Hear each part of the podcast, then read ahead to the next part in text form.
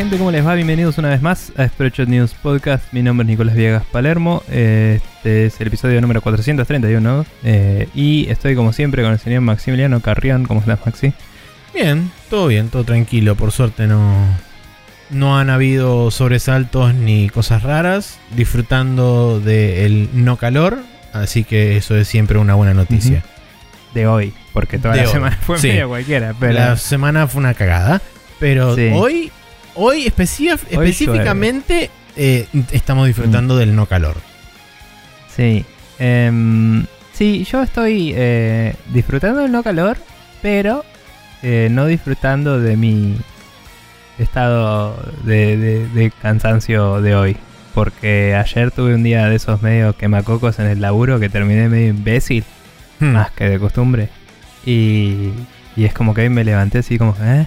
Y tuve la clase de japonés y, me quedan como tres neuronas para el podcast. Así que, así que nada. Em, pero bueno, vamos a ver cómo sale.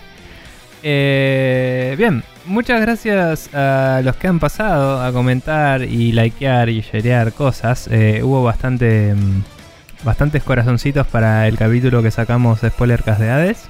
eh, que estuvimos con Gus y con Edu Sí, grabando y agradecemos. vos lo editaste. Muchas gracias, Maxi. Agradecemos Em, nuevamente tanto a Edu como a Gus por haberse prestado.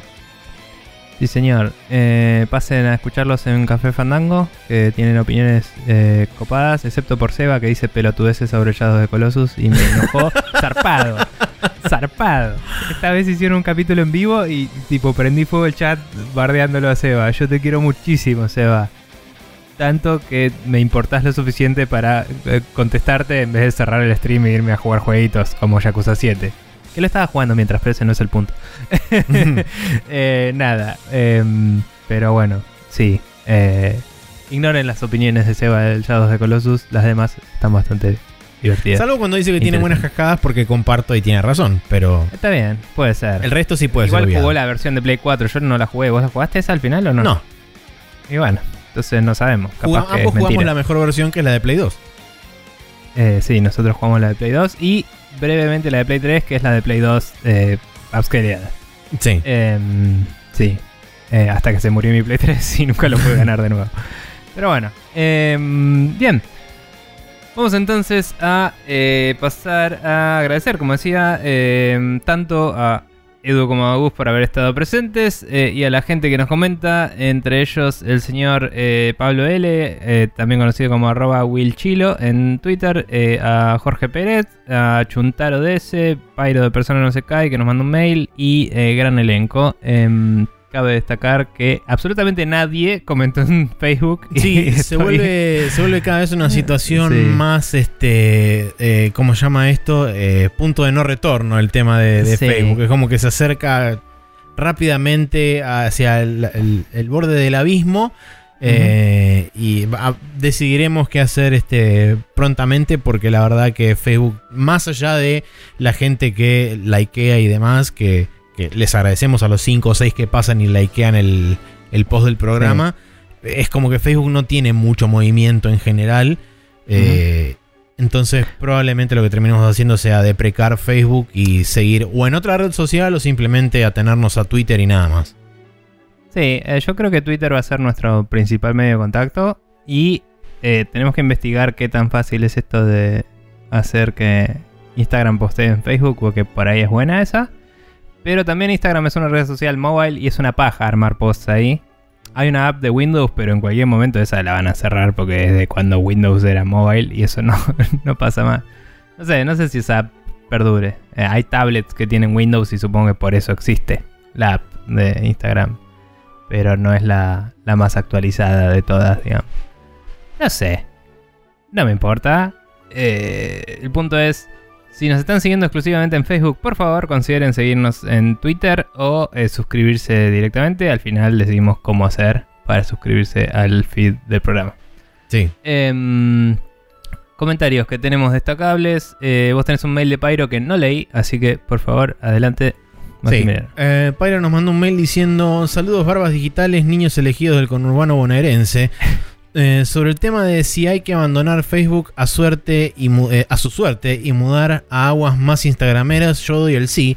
No cuenta mucho porque nunca tuve Facebook ni pretendo tenerlo, pero Insta me viene funcionando para postear mis pelotudeces y hypear a colegas amigos y amigos con dioramas de jueguitos copados. Eh, otro tema, aguante que Nico ya tenga su cuadrado vapeador. Si es, este, si es solo una consola con una mejor placa de video para jugar a lo mismo, sí es... Perdón, vamos de vuelta. Sí, es solo una consola con una mejor placa de video para jugar a lo mismo, pero en eso al menos no nos no estafaron a nadie. Eh, acá es donde entra la triste historia. Eh, sí, tiene una, triste historia que contar nuestro amigo Pyro. ya me han escuchado decir en varios lados que mi idea es conseguir una Series X y que no, pude, que no pude sumarme a la preventa porque hashtag sistemas de mierda. Eh, pero la idea de la consola todavía sigue muy sólida. Aparte, aprovechando Navidad o algo, ponele. Capaz que también estaría bueno conseguir un tele nuevo ya que mi proyector está a punto de jubilarse y así tener el sueño gamer del cine HD para jugar, eh, para jugar Pac-Man.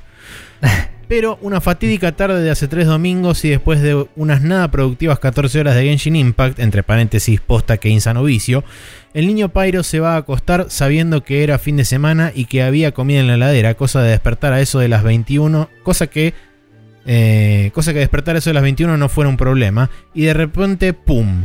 Me despierto con medio lóbulo frontal entumecido del sueño y miro, son las 2 de la tarde y no, no entendía nada salvo una cosa, un ruido fuerte vino de mi cocina.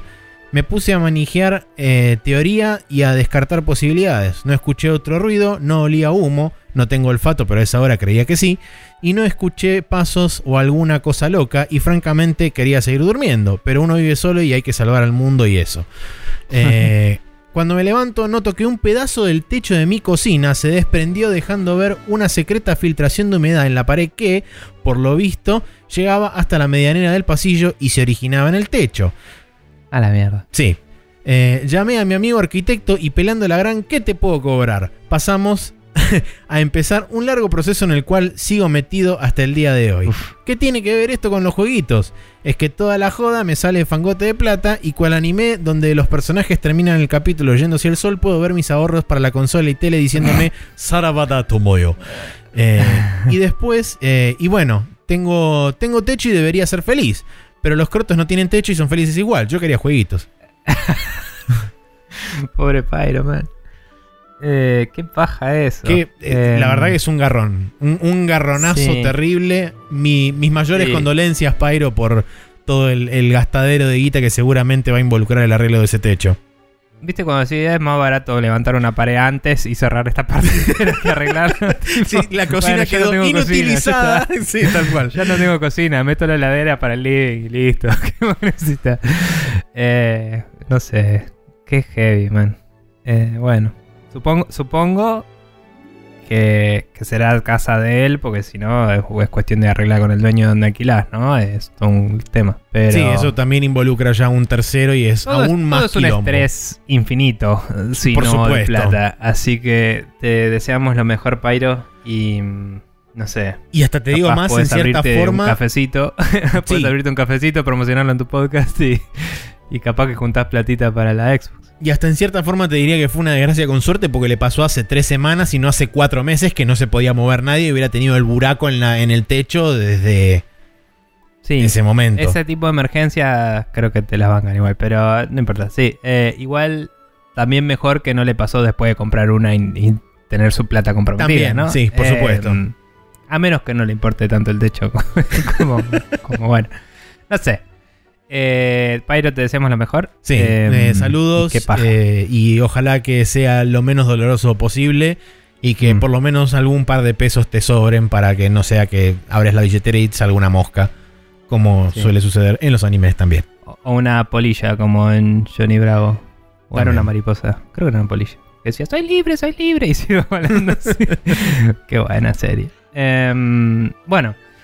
Eh, por mi cuenta, eh, tengo una serie de tweets del señor Pablo L. que dice: Spreadshot News, buenas. el Yakuza lo compré porque le habíamos preguntado qué onda. En, en dónde estaba jugando el Yakuza, qué onda, el, si le estaba gustando el, el Assassin's Creed, etc. Y dice: El Yakuza lo compré en Microsoft Store para poder jugarlo en PC y Xbox One, eh, hasta tener la Series X en algún momento del futuro. Porque es Play Anywhere. Que eso me olvidé de mencionar lo que me había enterado y me parece copado, que sea Play Anywhere el Sí. Yakuza en Xbox. Em, no me avivé yo que podría haberlo comprado así en mi plan de algún día tener una Xbox y bueno, bla. Pero está lindo tener una Steam igual. Eh, después dice el Valhalla, empecé, me está gustando mucho, pero es demasiado largo. Voy más de 40 horas y solo 39% completado, dice. Que si uno extrapola, supongo que significa que el 100% se podría hacer en 100 horas, tal vez. Eh, Em, ponele. No, creo que sea eso tan lineal. los números. La- la- el dataset que tenemos eh, se extrapola a esa conclusión. Em, dice, como juego es de los mejores Assassin's Creed, eh, gráficamente hermoso, bugs, muchísimos, pero está, pero está buena la historia y el nuevo sistema de misiones secundarias más eventos locos, que no sé a qué se refería con eventos locos. Eh, lo único que me... eh, creo que hay algunas cosas mitológicas, pero no sé si será Ah, eso puede. Eh, lo único que me está pasando, pesando, Pesando. es lo largo que es. Pasan mil cosas, giros, etcétera, y cuando ves el porcentaje decís, dale, ¿qué más va a pasar? Quiero jugar a Yakuza. Y dice, bueno, saludos. Eh, nada, sí, o sea, yo lo, lo único realmente malo que escuché de este Assassin's Creed es, eh, dicen que el voice acting es medio el pelo, el de los secundarios. Como que los primarios van bien, los personajes, pero los Mm. secundarios son medio como, eh. Y mm, acentos muy exagerados, viste, mucha pelotudez de, de estereotípicos de. de. tipo, ah, tengo un acento nórdico o inglés Sí. o lo que sea. Y mm, que tiene sentido de una empresa francesa, ¿no? Em, y fuera de eso, sí, dicen que está bueno, pero este nuevo formato de Assassin's Creed no es de mis favoritos. O sea, me gustaba más la tendencia del 2 de ser Batman en el medioevo. Eh, pero bueno, o en el renacimiento más bien. Em, pero bueno, nada, eh, piola. Me alegra que lo estés disfrutando y con suerte podrás disfrutar de Yakuza pronto. Em, Así es. eso. Bien, eh, vamos a pasar entonces a hablar de qué estuvimos jugando nosotros esta semana. Que eh, es, claramente es el Yakuza un montón y yo un par de cosas más también.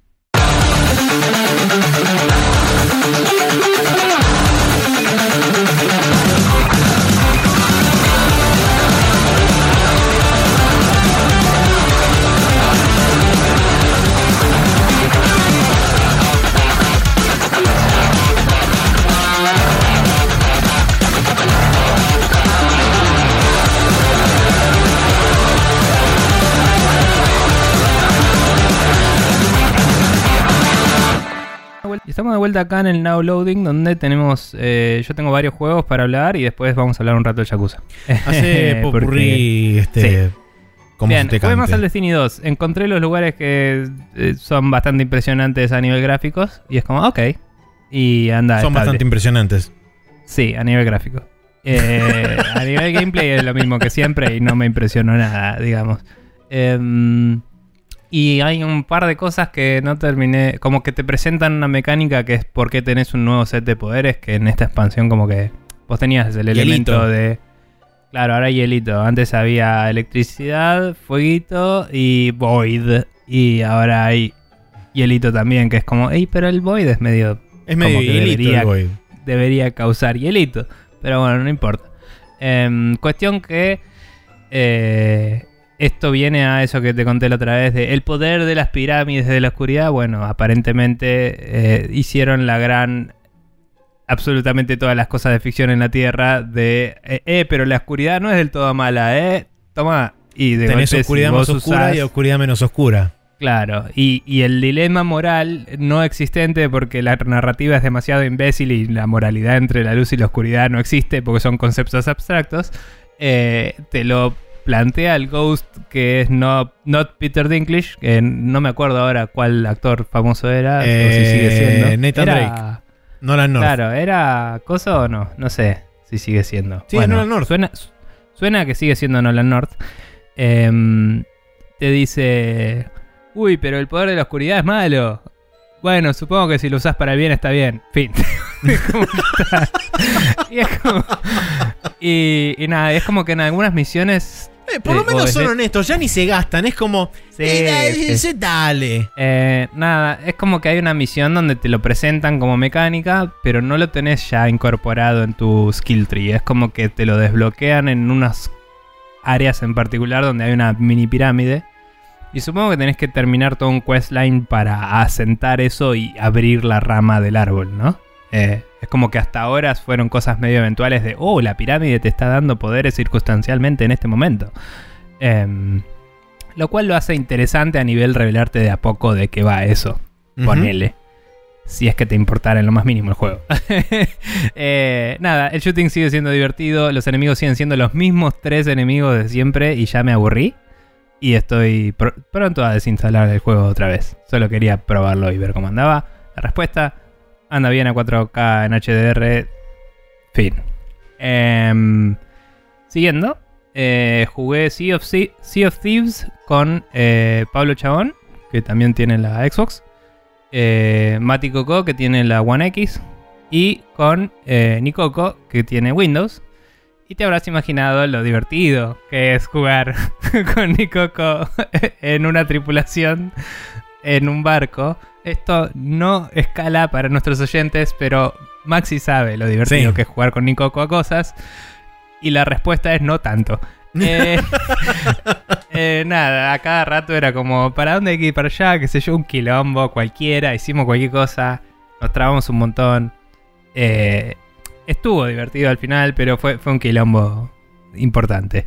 Em, el crossplay anda bien entre Windows y PC. Tuvimos un par de problemas para setapear la party porque, nada, Pablo recién empezó a usar Xbox hace poco. Em, Nicoco tenía unos problemas de audio en en Windows, para variar. Y, y todo así, pero logramos hacerlo andar, jugamos un rato, hicimos la misión inicial del juego que yo la había hecho una vez y no la terminé. eh, porque la primera vez que jugué el juego era medio, no te digo early access, pero era otra cosa. Y ahora la misión inicial del juego es más como, che, hay un tesoro re loco, bla, bla, bla. Hay un montón de historia que no leí. y, es como, tomá este libro y seguí las pistas. Y está bueno porque te marca un mapa donde se hundió un barco. Vas, agarras en el barco un log y el log te dice de dónde venían y quién los estaba persiguiendo. Y, y en el medio de la historia te cuenta y acá tiramos el cofre. Entonces tenés que ir mirando el mapa y es tipo, ah, pasaron por esta isla y doblaron para acá. Es como que tenés que reconstruirlo. Y está copado eso, porque estamos todos parados mirando el mapa diciendo, uh, venimos por acá, hacemos así. Y como que el, el detective work está piola. Em, no sé si hay muchas quests así, creo que la main quest es así. Y me gustaría hacer otras de ese estilo. Eh, nos costó bastante el- una parte de puzzle solving de dónde había que poner un ídolo para que se abra una puerta secreta. Y eso fue lo único que me pareció que era una mala pista, que si mirabas el libro había una piedra que tenía un dibujo. Y el dibujo... O sea, esa piedra no estaba en el no, lugar. no hay una piedra de esa forma. No era. mm, claro, había otro dibujo en otro lado que ni siquiera en la misma piedra. Y no era el mismo dibujo. O sea. Eh, eh, si te fijabas, había un slot que era tipo, ponga el ídolo aquí. Pero eh, estábamos buscando una piedra en particular y no mirando a ver si había un rectángulo con tamaño de ídolo. Zócalo. Y no nos dimos cuenta. Y era una isla mediana. O sea, fue recorrer bastante. Pero bueno, una vez que lo abrimos, se abre un lugar, te muestran un- como una especie de screenshots en, en una especie de pileta así medio uh, donde ves visiones. Eh, te muestra como lugares del- de la isla y, te marca un lugar donde tienes que ir y cavar para encontrar cosas.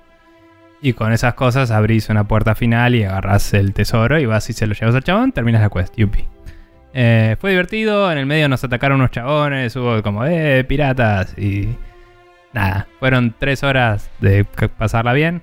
eh, y esa agua sigue siendo la mejor agua que existe en los videojuegos. Y no tiene sentido, Maxi.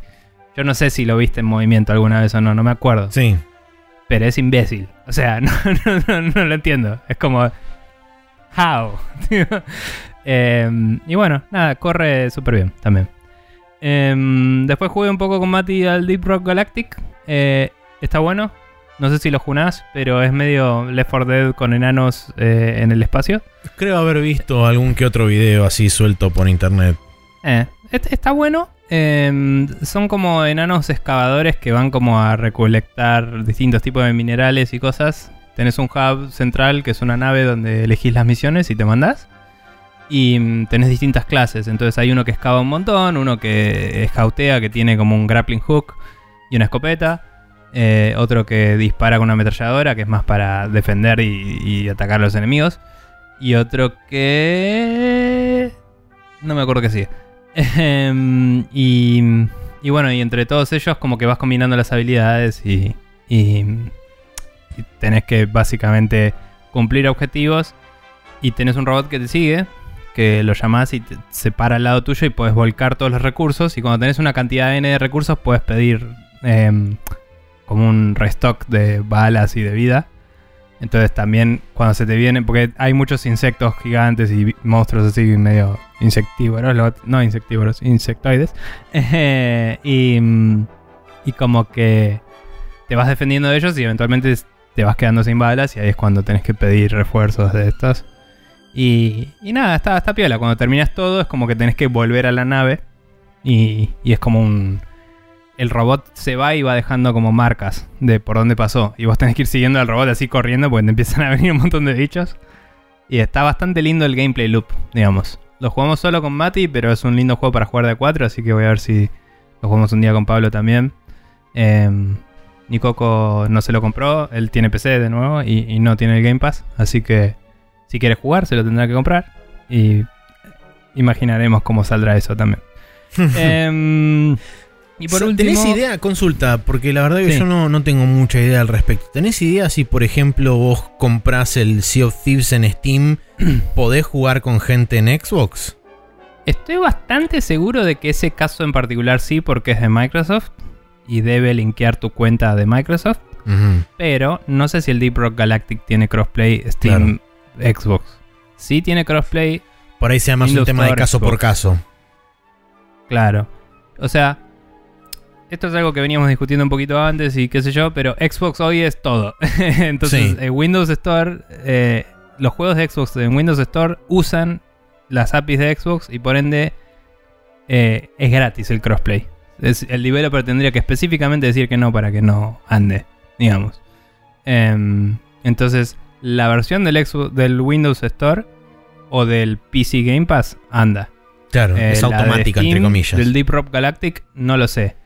Imagino que tanto la Halo Master Chief Collection, que creo que esas anunciaron que sí, de hecho, como el Sea of Thieves, como el State of Decay, como todos los first party, imagino que van a andar porque deben linkearte con la cuenta de Windows, que encima es un clic, ni siquiera tenés que loguearte porque estás en Windows. Sí. Tipo, eh, por lo menos si estás jugando en Windows. pero, pero no sé si corren en Mac o en Linux los juegos de Microsoft. Pero bueno, whatever. Em, Está. Ni si- Era una, No una consulta nomás. sí, para, para chusmear, capaz que es- anda. Em, y por último, el Warhammer Vermintide 2, lo probamos con Mati también. eh, jugamos de a dos. Ese fue quizás el más complicado de determinar qué tan bueno estaba para nosotros, porque tuvimos una confusión. Pri- primero que el juego arranca con una un prólogo no esquipeable que tenés que hacer para poder jugar multiplayer, que esos son esas cosas que te hinchan un poco las bolas, ¿no? Mm. Em, y tiene un par de bugs boludos del estilo, empieza el prólogo, aprieto start para ver si puedo salir del prólogo y esquivarlo, digamos. Y no está contemplado ese caso, entonces abrís el menú y hasta que no termina la primera cinemática no puedes salir del menú porque está deshabilitado el input porque la cinemática es in-game y tu personaje no se puede mover en ese momento. Y es como, programa bien la concha de tu madre. O sea, ahora me estoy perdiendo la cinemática que vos querés que vea porque tengo un menú en la cara, ¿me entendés? Eh, em, y es como, bueno, cualquiera. No puedes ni salir de Qué al menú raro principal. eso igual. Eh, imbécil. Tipo. Y, y nada, cualquiera. Y mientras con Mati, lo he mencionado alguna vez, cuando jugamos con Mati, estamos hablando y estamos bardeando el juego de arriba abajo siempre. Es como, Obvio. ay, ¿por qué hicieron esto así? Unos pelotudos. Todo el tiempo, bien cínicos, hijo de puta. Y lo disfrutamos igual, ¿eh? Pero es como que cada cosa que decimos, esto sería mejor así, es como así, y empezamos a charlar de game design y de, y de lazy devs y todo eso. Y era como, y Mati me dice, no, pero eso son cosas de los juegos multiplayer. Y le digo, no, eso es un bug, Mati. O sea, tipo, todo bien, sí, pero no. es un bug. Em, pero bueno, hablando de eso, como que yo tengo más costumbre de, Estoy más acostumbrado a jugar juegos tipo Destiny y eso que son más online y que tienen todos menús y cosas de, de mm, progresión, el sistema de progresión y eso online. Y Mati no tanto. Entonces Mati, como eligió la misión él, yo le dije, elegí la misión que quieras, vamos. No sé, él la había jugado y yo todavía no, entonces fue como, vamos con la que quieras. Elige una y le doy que sí. Y yo estaba hosteando, entonces yo tenía que aprobar, pero ni leí la que hacía. Empezamos la misión y cada enemigo que matamos en el Vermintide se convertía en dos enemigos. Y era como, esta es una mecánica rara. O sea, como un enemigo grande se convertía en dos medianos, en dos chiquitos, así. Mm. Y dije, bueno, o sea, le pregunté, me pareció esto inmediatamente, dije, bueno, esto debe ser un modificador de la misión, ¿no? Como hay un aparato mágico que bla, o, o lo que sea. Y le pregunté a Mati y me dijo, no, es así. Y yo tipo, ¿eh? y fue como, bueno, y como que empezamos a analizar el juego con la idea de que el juego era así. Em, y, y, como que muchas de las cosas que no me estaban gustando se ataban a esa mecánica, entre comillas. Em, y al final me di cuenta de no, era un mutator. Y él había elegido la misión semanal y en la semana ese es el mutator eh, del juego. Ok, claro. Que yo le dije, esto en otros juegos sería algo circunstancial, tipo, es, es algo que lo elegís en la dificultad Sí, o algo claro, y es un modificador. como decís vos, un digo. mutator, un modificador que afecta a la Claro. misión. Claro, es un tipo, che, si haces esto te damos un reward más copado. ¿entendés? Exacto. Em, y tal cual, era eso al final. Pero eso hizo que mm, nuestra impresión se viera totalmente deformada y bizarra por un rato. porque hay cosas que realmente no están tan bien del juego y cosas que están interesantes. Pero con esto se rompía todo. Claro, Entonces pasaba por el que- filtro de esta cosa, era como que nada tenía demasiado sentido. Ponele, elegí, elegí un personaje que es un enano rogue, ¿no? El enano tiene una ballesta. Y la ballesta, en un tiro mataba enemigos que Mati por ahí le costaba dos o tres swings de su espada. Em, pero, cada vez que mataba a uno se convertía en dos. Entonces era como, che, no estoy ganando nada. O sea, me, me- Sí. me pasa de atacar uno a atacar dos si estoy de cerca. Tengo que hacerlo de lejos. Y el reload time de esta cosa no me da para matar a los enemigos que hay. ¿Me entendés? Era como, no, no cierra esta mecánica. Y, y, era, y se sentía re poco satisfactorio porque cuando matás a uno, en vez de morirse y después de última de- del cadáver salir dos chabones así como... Era como que directamente se spliteaban dos. Entonces Mm. no había satisfacción, no había un feedback de lograste derrotar a este. Ya había tantas cosas en pantalla que no sabías qué estaba pasando, ¿viste? Sí, además sumado a eso, me imagino que también un tema de que ustedes recién estaban empezando y capaz eran level 1 o eran level bajo. Sí. Eh, y el hecho Igual la de que. dificultad está bastante bien tuneada. ¿eh? Ah, ok. Pero, pero, o sea, posta. Porque tenés como un hero level que funciona como el light level del Destiny, que determina qué dificultades puedes acceder. Entonces sí o sí teníamos que poner la dificultad fácil porque éramos dos Claro. y teníamos poco equipamiento. Pero bueno, de cualquier forma, lo jugamos un rato y fue, "Eh, está bien, pero... Y después notamos esto y elegimos... el- o sea, jugamos dos misiones así. La segunda nos morimos... La segunda nos morimos casi al final. Eh, y después notamos eso cuando yo fui a elegir la misión y dije, ah, boludo, tipo, eh, fíjate, mira acá. Y, y fue ah, listo. Y no, no culpando a él, tipo, che, sí, era eso. Em, y elegimos una misión normal y era otra cosa totalmente, pero ya de golpe era mucho más fácil, entonces era como, Claro, bueno, sí. no sé. Y todo, viste, en la balanza era raro. Lo que sí voy a decir es que las armas se sienten satisfactorias a medias, porque están muy atadas a sus stats los efectos que tienen. Entonces vos ves la animación de un arma que hace un swing y puede pegarle a uno o a n chabones según si su stat es crowd control o no. ¿Me entendés? Mm, Y yo veo el swing y digo, esto tendría que haberle pegado a los tres que tengo adelante y que le Sí. pegue solo al que está directo adelante me molesta. Entonces yo aprecio el sistema y digo, ok, vos estás dándole labels a, los, a las armas que determinan qué capacidades tienen y lo entiendo. Pero funciona mejor en un sistema por turnos eso que en un sistema en tiempo real donde yo hago una acción y la reacción no es consistente porque dos armas del mismo tipo no hacen lo mismo. O no funcionan similarmente. Y por otro lado, si Eh. vas a atar propiedades de ese estilo a distintas armas, hace animaciones que estén. eh, Claro. que sean en consecuencia de esos Claro. esas tipificaciones. Claro, no hagas que pueda hacer un swing horizontal, ponele. Exacto. Que igual también eso, dije, qué raro que, o sea, estaría bueno que pudiera elegir si el swing es horizontal o vertical, digo. Y después me di cuenta de eso, que cuando elegí otra arma tenía muchos más swings horizontales porque la animación de esa era así. Y como que eso era independiente de a quién le estaba pegando. Sí. Entonces digo, O sea, estás dando un feedback visual erróneo, básicamente. el sistema es consistente y satisfactorio, pero no es ideal, en mi opinión, y se, y, y se disocia con la perspectiva en primera persona, por un lado, y principalmente con el juego en tiempo real. Mm. Porque en tercera persona te pasaría lo mismo, o sea, Sí, seguro. se sentiría, se sentiría como, como estar jugando un MMO, que Claro.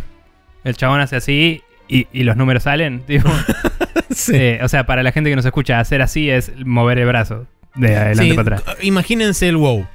Por- Sí. Que, que nada, o sea, tiene su sentido, pero claramente no es un juego de acción. Y digo, este juego se presenta y se juega como un juego de acción, pero se desenvuelve en algunas cosas como un RPG. Em, Claro. Son sistemas consistentes y están buenos, pero son es una rara conjunción de cosas. Eh, pero bueno, de nuevo, muchas de esas cosas que realmente me habían pesado mucho al principio, cuando jugamos una misión normal, eh, se ajustaron. Porque ahí dije, ok, acá cada flecha está sirviéndome en serio, le pego a un chabón, atraviesa a dos y mata a los dos, ¿me entendés? Mm. Em, y no salen cinco chabones más, tipo como maté dos y se murieron dos. Y, mm, y era más consistente todo. De hecho, eh, las partidas siempre son de a cuatro, entonces nos llenaba con dos bots. Y los, los bots son bastante com- eh, competentes. Bien. Curan, juegan bien, te cubren. O sea, si vos te separás, te persiguen para hacerte la segunda. Y si vos estás cumpliendo un objetivo, te defienden. Está bastante bueno el sistema. Em, el motor se anda muy bien, está muy lindo. Y nada, es un, es un lindo juego para multiplayer. Solo digo que si vos jugás el Left 4 Dead, que las mecánicas son mucho más simples de shooter, digamos, el melee se siente muchísimo más satisfactorio, por ejemplo Claro. lejos. Eh, entonces son esas boludeces que decís en un juego tan salvaje y, y visceral como en la estética de Warhammer, que es re como ¡ah! lo cabeza. Te gustaría que fuera un poco más de acción. Eh, pero nada, es, es, está bueno, es entretenido, hay muchos mapas y está en el Game Pass y lo estamos jugando. Así que lo vamos a seguir seguramente. Pero bueno, toda esa fue la experiencia de Xbox esta semana. Em, sigue andando súper bien y nada, si alguien quiere saber cosas particulares sobre la Xbox, que me avise y lo comento Sí. en el programa. Que no, nos Eh, mande un una cosa comentario. sola que me olvidé de decir la vez pasada es que me costó mucho determinar antes de comprar la Xbox, eh, va antes de tenerla, si el control iba a ser compatible o no con la batería que se vende por separado de los controles de Xbox One. Eh, tipo buscando, aparte que los nombres de Microsoft son reconfusos, entonces cuando buscas Series X Controller One X Accessory es como que el, el, el search query es redundante porque repite palabras. Em, nada, me costó bastante y lo único que recordé es una quote vieja que decía los nuevos controles van a ser compatibles con los accesorios y dije, voy a ver qué onda. Lo abrí, era el mismo slot y puse la batería del Xbox One controller y anduvo joya.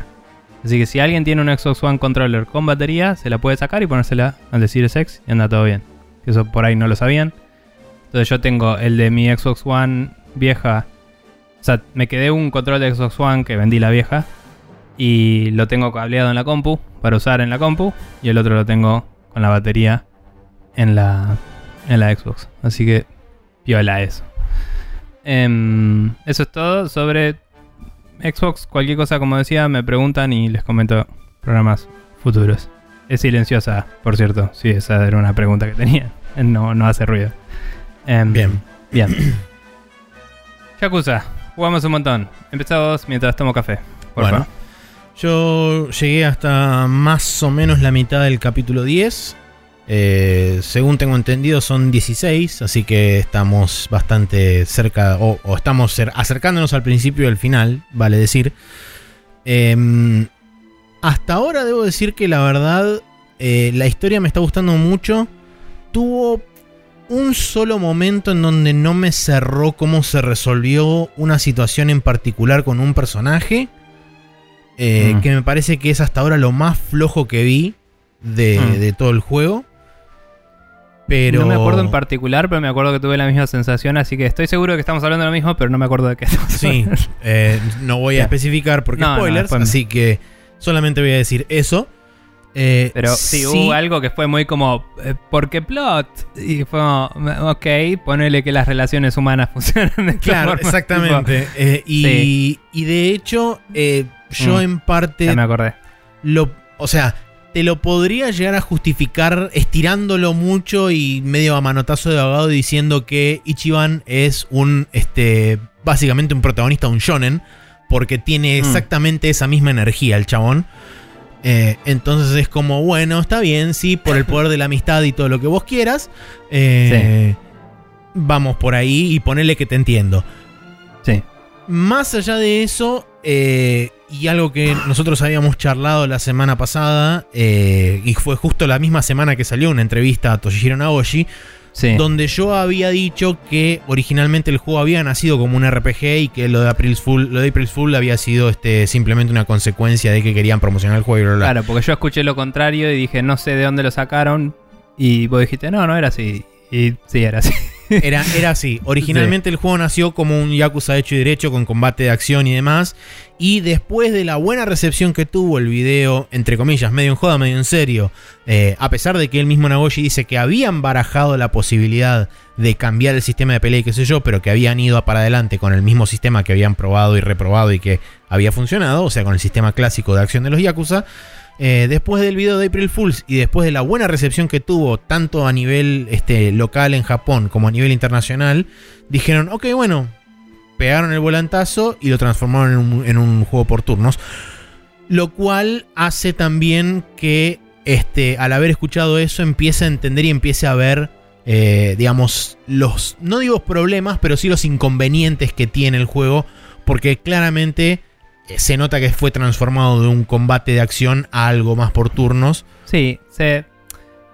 eh, Perdón, quería hacer un paréntesis antes de avanzar mucho más. Primero, yo también dije la vez pasada, tipo, ah, es un re laburo hacer eso, se nota que no era un video armado. Y es como, eh, yo creo que programaron bastantes cosas de esas para el video. ¿posta? Puede ser. Capaz sí había un poco de After Effects y no lo noté. Eh, porque al final del día, poner UI sobre el juego se ve visualmente igual que poner UI en un After Effects. Pero capaz que programaron como un script que haga la pelea por turnos y después le pusieron em, toda la UI o lo que sea para venderlo como mentira. No importa, igual fue un re laburo y me sorprende la cantidad de laburo que le pusieron a este video. Sí. Y por eso nos engañó totalmente.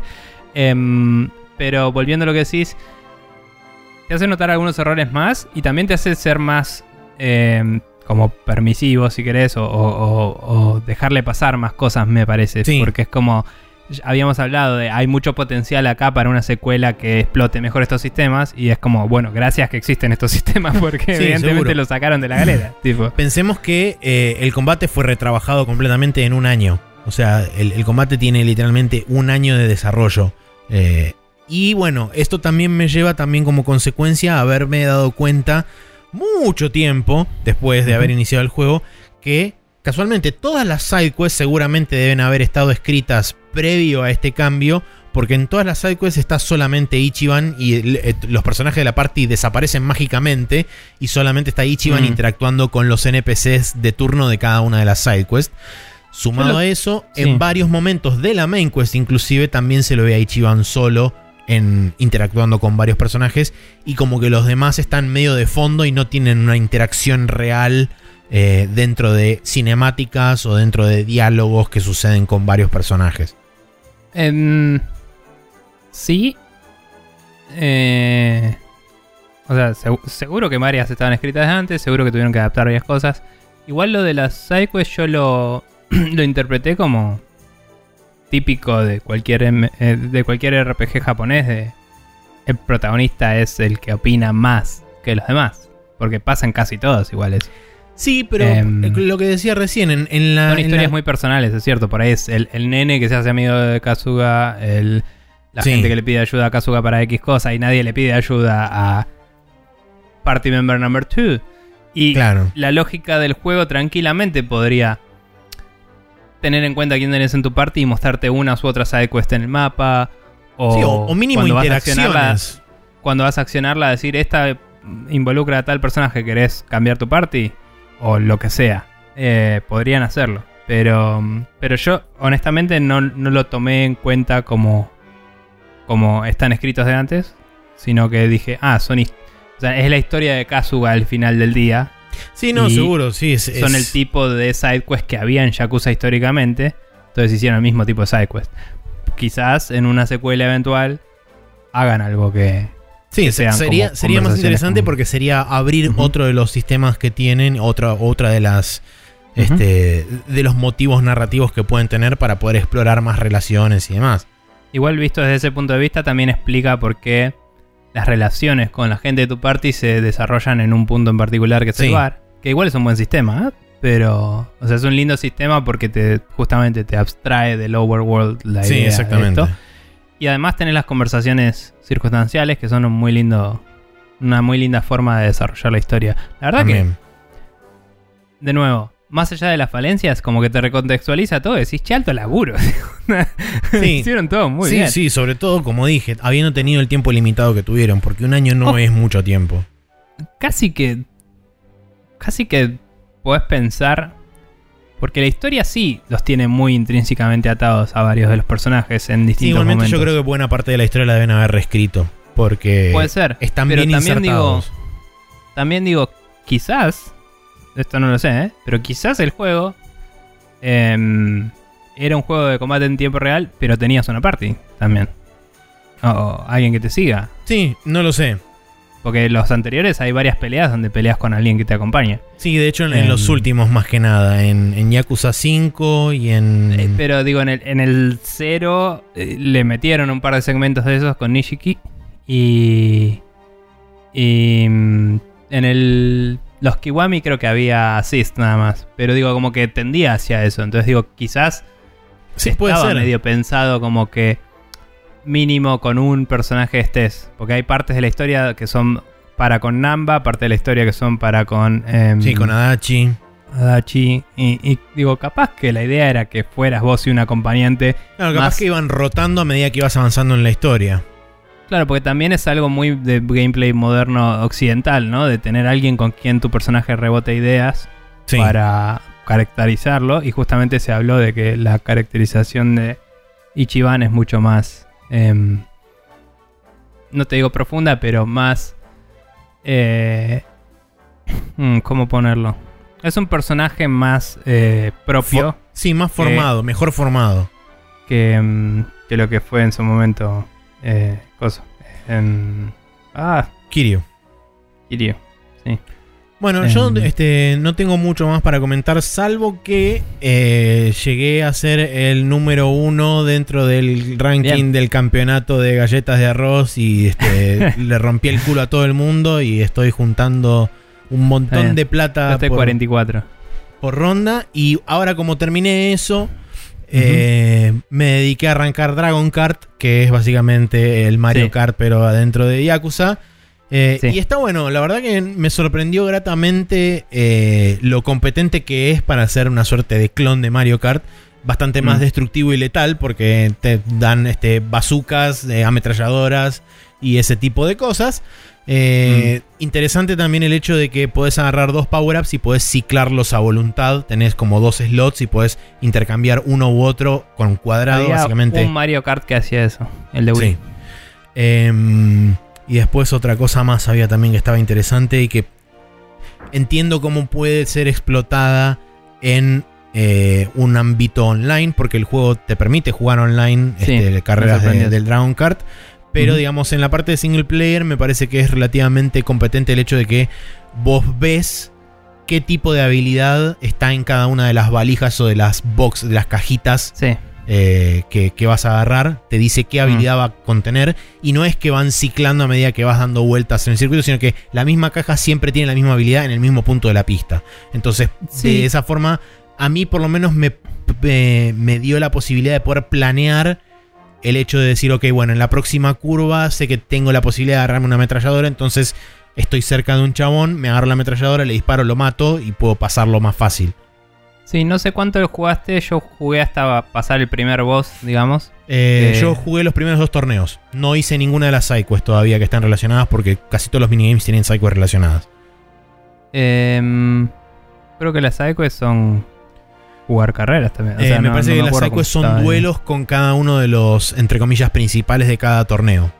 Bueno, claro, yo hice el primer duelo contra los, los primeros que son, viste, los. Sí, el, el luchador y el, y el sumo.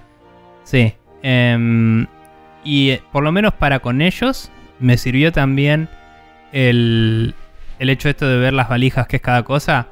Eh, no solo saber qué voy a elegir yo, sino negarle a ellos cosas. Tipo, si ves una bazooka y vos estás primero, vos, este juego, a diferencia del Mario Kart, no tenés forma de atacar para atrás. Entonces, algo que yo hacía a veces era. Tiene un poco de rubber banding, te siguen de cerca los chabones. Sí. Yo lo que hacía era agarrarme las armas que me pudieran afectar más directamente yo para que no se la puedan agarrar ellos. Eh, aún si ya tenés tus ítems llenos y no la puedes usar, eh, tocar la valija la desaparece por un ratito hasta que respawnea. Exacto. Entonces se la negas. Eso es una estrategia que también puedes usar. Eh, Hasta es ahora- cierto, es competente, está bueno. Sí, Se maneja más o menos bien.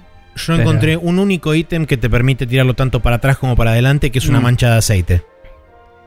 Ah, las manchas de aceite no la vi. Hay una que es un Están- rayo también, que nunca entendí cómo funciona. Eh, el Que- rayo me pero- parece que es exactamente lo mismo que el miniaturizador Sí, ¿no? del, del Mario Kart. Claro, no, no los miniaturizas, pero creo que los hace girar un toque, Ah, los jode. Es- pasa que nunca los vi como eran afectados porque siempre que lo agarré estaba primero. Sí, Porque el rayo es que el rayo siempre te lo ponen en un lugar re incómodo de agarrar. a propósito. Y sí, a propósito, entonces solo lo agarraba si iba primero con distancia y podía tomarme el tiempo de doblar, Desviarte del camino bien. ideal, sí. Em, pero. Y entonces siempre que lo usé estaba lejos y no veía cómo los estaba afectando, pero creo que sí, que los jode. Sí, la mancha de aceite Pero creo que aparece a partir bueno. del segundo o del tercer torneo, no me acuerdo ahora exactamente de cuál. Sí, sí, por ahora solo jugué las mismas dos o tres pistas que son las del primero. Em, nada, está piola y. Imagino que también de ahí algún summon vas a sacar si seguís Eh, jugando. yo o algo. supongo que seguramente cuando termine todo el, todo el, ¿cómo se llama esto? Todo el Dragon Kart, por lo menos un summon. Eh, Por lo menos el a- del chabón, que es el chabón, eh, Sí. cabe aclarar, de, las, de los autitos de, El del de los Racing. anteriores. De, de Sí. Anteriores, sí. Muy bueno. Em, nada, es que está viejísimo, me encanta. Em, nada, está bueno el Dragon Kart, no lo seguí porque me da un toque de paja cuando un juego, eh, más allá que esté bueno, cuando las mecánicas del juego se apartan tanto de lo normal del juego. Claro. Porque inclusive, qué sé yo, el, el de... El de las galletas de arroz, así como lo eran antes los de las hostes y eso, por lo menos son menu based y son como... sí, eh, son bastante el- light, digamos, en lo que, en lo que refiere a interacción. Entonces, Pero digo, aún así hay como un poquito de, no sé... Bueno, en este no, pero en, en el de... En el de las hostes había un poco de reflejos y cosas y, y Sí. como de saber con qué hacer counters a qué, ¿no? Siempre hay un counter en algún juego de estos. bueno, en este Pero- tenés la parte de los shareholders, que es medio hacer un counter. Eh, sí, también. Eh, pero como que hay, hay cosas que temáticamente me parece que resuenan más con el juego. Y el del kart es como una cosa muy side, Sí. muy, muy separada. Y tengo que tener ganas de jugarlo. No es que es algo que pueda hacer mientras que estoy jugando a Yakuza. Si estoy jugando a Yakuza, no estoy jugando a Dragon Kart. Eh, igual Claro. no es mala, ahora que lo pienso. Jugarlo cuando me pongo a ver algún stream de algún amigo o escuchar un podcast, porque hasta ahora lo que venía haciendo era grindear cuando escuchaba un podcast. eh, y que también me sirvió bastante. Sí, no es una mala alternativa. Em, sí, descubrimos desde la vez pasada que hay algunos skills que son por personaje y cada job te da dos, per- dos skills de personaje y que están señalizados y los buscas, eh, entonces puedes grindear em, para esos. Yo lo que hice fue empezar a rotar jobs y a todos los fui entrenando en sus jobs para que mínimo tengan el primer skill. Entonces tengo varias personas que pueden curar ahora, algunas que pueden revivir, lo cual es útil. Em, igual el revive es como en el Dragon Quest que puede fallar. Es un chance. Sí. Después igualmente es 50-50. tenés ítems que te garantizan el, el Sí. revive, pero te lo, te lo Sí. garantizan con un HP, con 50% o con full HP, dependiendo del ítem que Mm. uses. Sí, sí, sí. Eh, pero bueno, nada, está, está bueno si no tenés más ítems, estás en un quilombo, lo que sea. Sí, no, También seguro. desde la vez pasada jugué una pasada al dungeon. El dungeon se puso re picante mal. Hay que estar bien equipado. Me gasté un montón de ítems ahí. Yo tengo que ir pero- al dungeon todavía. Pero en una sola pasada de dungeon subí de nivel 21 a 28. Y con eso las siguientes dos chapters los hice al toque. Vos me acuerdo que ibas haciendo bastante tiempo por chapter. Ya, viste que hay dos chapters que son un montón de cinemática y, Y dos peleas, a la sí. siguiente cinemática, fin. Eh, y en el medio puedes grindear o hacer lo que quieras. Ujú. Eso lo seguí derecho porque la, la historia me tenía enganchadísimo y era como quiero saber qué pasa. Y, y nada, y gracias a esa pasada por el dungeon única, siempre estuve a nivel correcto. Entonces está bueno que es una forma efectiva de grindear que se siente que estás haciendo una progresión y no estás dando vueltas matando bichos, digamos. Eh, porque entras y tenés que llegar a la salida. Sí, además Pero también lo que tiene es el mismo dungeon que ya hiciste una vez. Claro, lo, que historia. tiene también interesante es que te provee de ítems especiales para poder craftear después en, el, en la minita Sí. de Herrera este, ítems que no se consiguen en ninguna otra tienda. Sí, eh, no son. Por lo menos en mi primer pasada no había nada así. ¡Wow! ¡Qué bruto! ¡Qué cantidad de ítems locos que sacaste! Em, por ahí, Igual algunas cosas para no- crafting sí, pero ítems no había buenos. Igual las armas particular. tampoco son muy demandantes de los, de los ítems que necesitas para crearlos. Tipo de los ítems esos No. que, que son como, me da la impresión, especiales, te piden uno Mm. o dos. Sí, sí, sí. Y bueno, sí cabe aclarar que eh, esto no, no quiero spoilear, pero el final del dungeon me costó bastante y tuve que usar bastantes summons y eh, fijarme bien los tipos de daño que estaba haciendo. Al, al- hay hay un boss y me tuve que fijar los tipos de daño que estaba haciendo y un poco la gran JRPG de este boss tiene tres partes, tengo que destruir primero esta parte, después esta parte y después esta parte, Mm. porque si no te recontra remil cogen. Eh, un y detalle. no sé si tenés un summon en particular que te hace particularmente resistente al daño, no sé si sabes de qué Sí, estoy sé hablando. exactamente de qué Samuel estás hablando. Pero digamos que si cierto boss de tres partes tuviera una parte que te causa un daño elemental, otra parte que te causa otro daño elemental y otra parte que te causa daño físico, tal vez te interesa llamar a ese summon y asegurarte de que solo te puede hacer daño físico y le rompes el orto al boss que te acaba de matar en 5 segundos antes. Zarpado, lo hice recontra pija y fue como en tu recontra remil cara, hijo de puta. Y estuvo buenísimo. Eh, y me sentí muy capo. Pero bueno. Em, Eh, sí. tomaré, tomaré nota de la recomendación. Aparentemente, algo que te iba a comentar, que no me acuerdo Mm. dónde lo leí, pero aparentemente la versión en inglés del juego, tanto en consola como en PC, tiene un bug que no te muestra en la UI, cuando estás peleando contra los enemigos, a qué tipo de, de daño es débil ese enemigo. Porque aparentemente en ¿En la versión sí? japonesa del juego, o no sé si es al lado del nombre o, o abajo de la barra de vida No o qué, te muestra como iconos eh, Mm. a qué es débil, a qué tipo de daño es débil cada enemigo. Y en la versión en inglés no aparecen. Qué verga, boludo. Eh, Debe ser un, un asset que no metieron y No debe sé. estar tirando Aparentemente un es un bug. cuando abre el juego que nadie lee porque no, no está la Sí. consola. Aparentemente es un bug. eh, espero que lo arreglen porque ya la gente lo notó y se lo hicieron saber a Sega. Así que Mm. habrá que ver si próximamente en un parche eh, lo vuelven a, a introducir. Pero me enteré, me enteré, ya te Mm. digo, no me acuerdo exactamente dónde fue que me enteré. eh, pero cuando lo leí fue tipo. Claro, ahora tiene más sentido entonces que eh, supieras con qué tipo de. con qué tipo de, de ataques pegarle a los enemigos. Porque yo muchas veces voy al voleo y es como, bueno, le voy a pegar con. Por ejemplo, con Ichiban ahora estoy de, de bodyguard, que ataca con la Sí. katana. Entonces agarro, voy y Mm. le pego y hay algunos que son weak a slash damage y tipo Y otros no. Y es como, ¿y cómo puedo saber esto? Sí, no hay diferencia visual. O sea, de hecho, en grupos de enemigos similares, algunos son y otros no a veces. Claro, tal Eh, cual. Digo similares, no, no, no idénticos, ¿eh? Pero, Sí, de la pero única. digo, vas a Chinatown, te cruzas con un montón de literalmente chinos y eh, algunos, los que son cocineros, sabes que son resistentes al fuego porque te atacan con fuego. sí, Pero todos los demás pueden tener distintas resistencias porque sí. Y es como, no entiendo. Digo, sí, lo los que único. son confutecas, creo que el- el el- las hojas de, de filo no, no le hacen nada.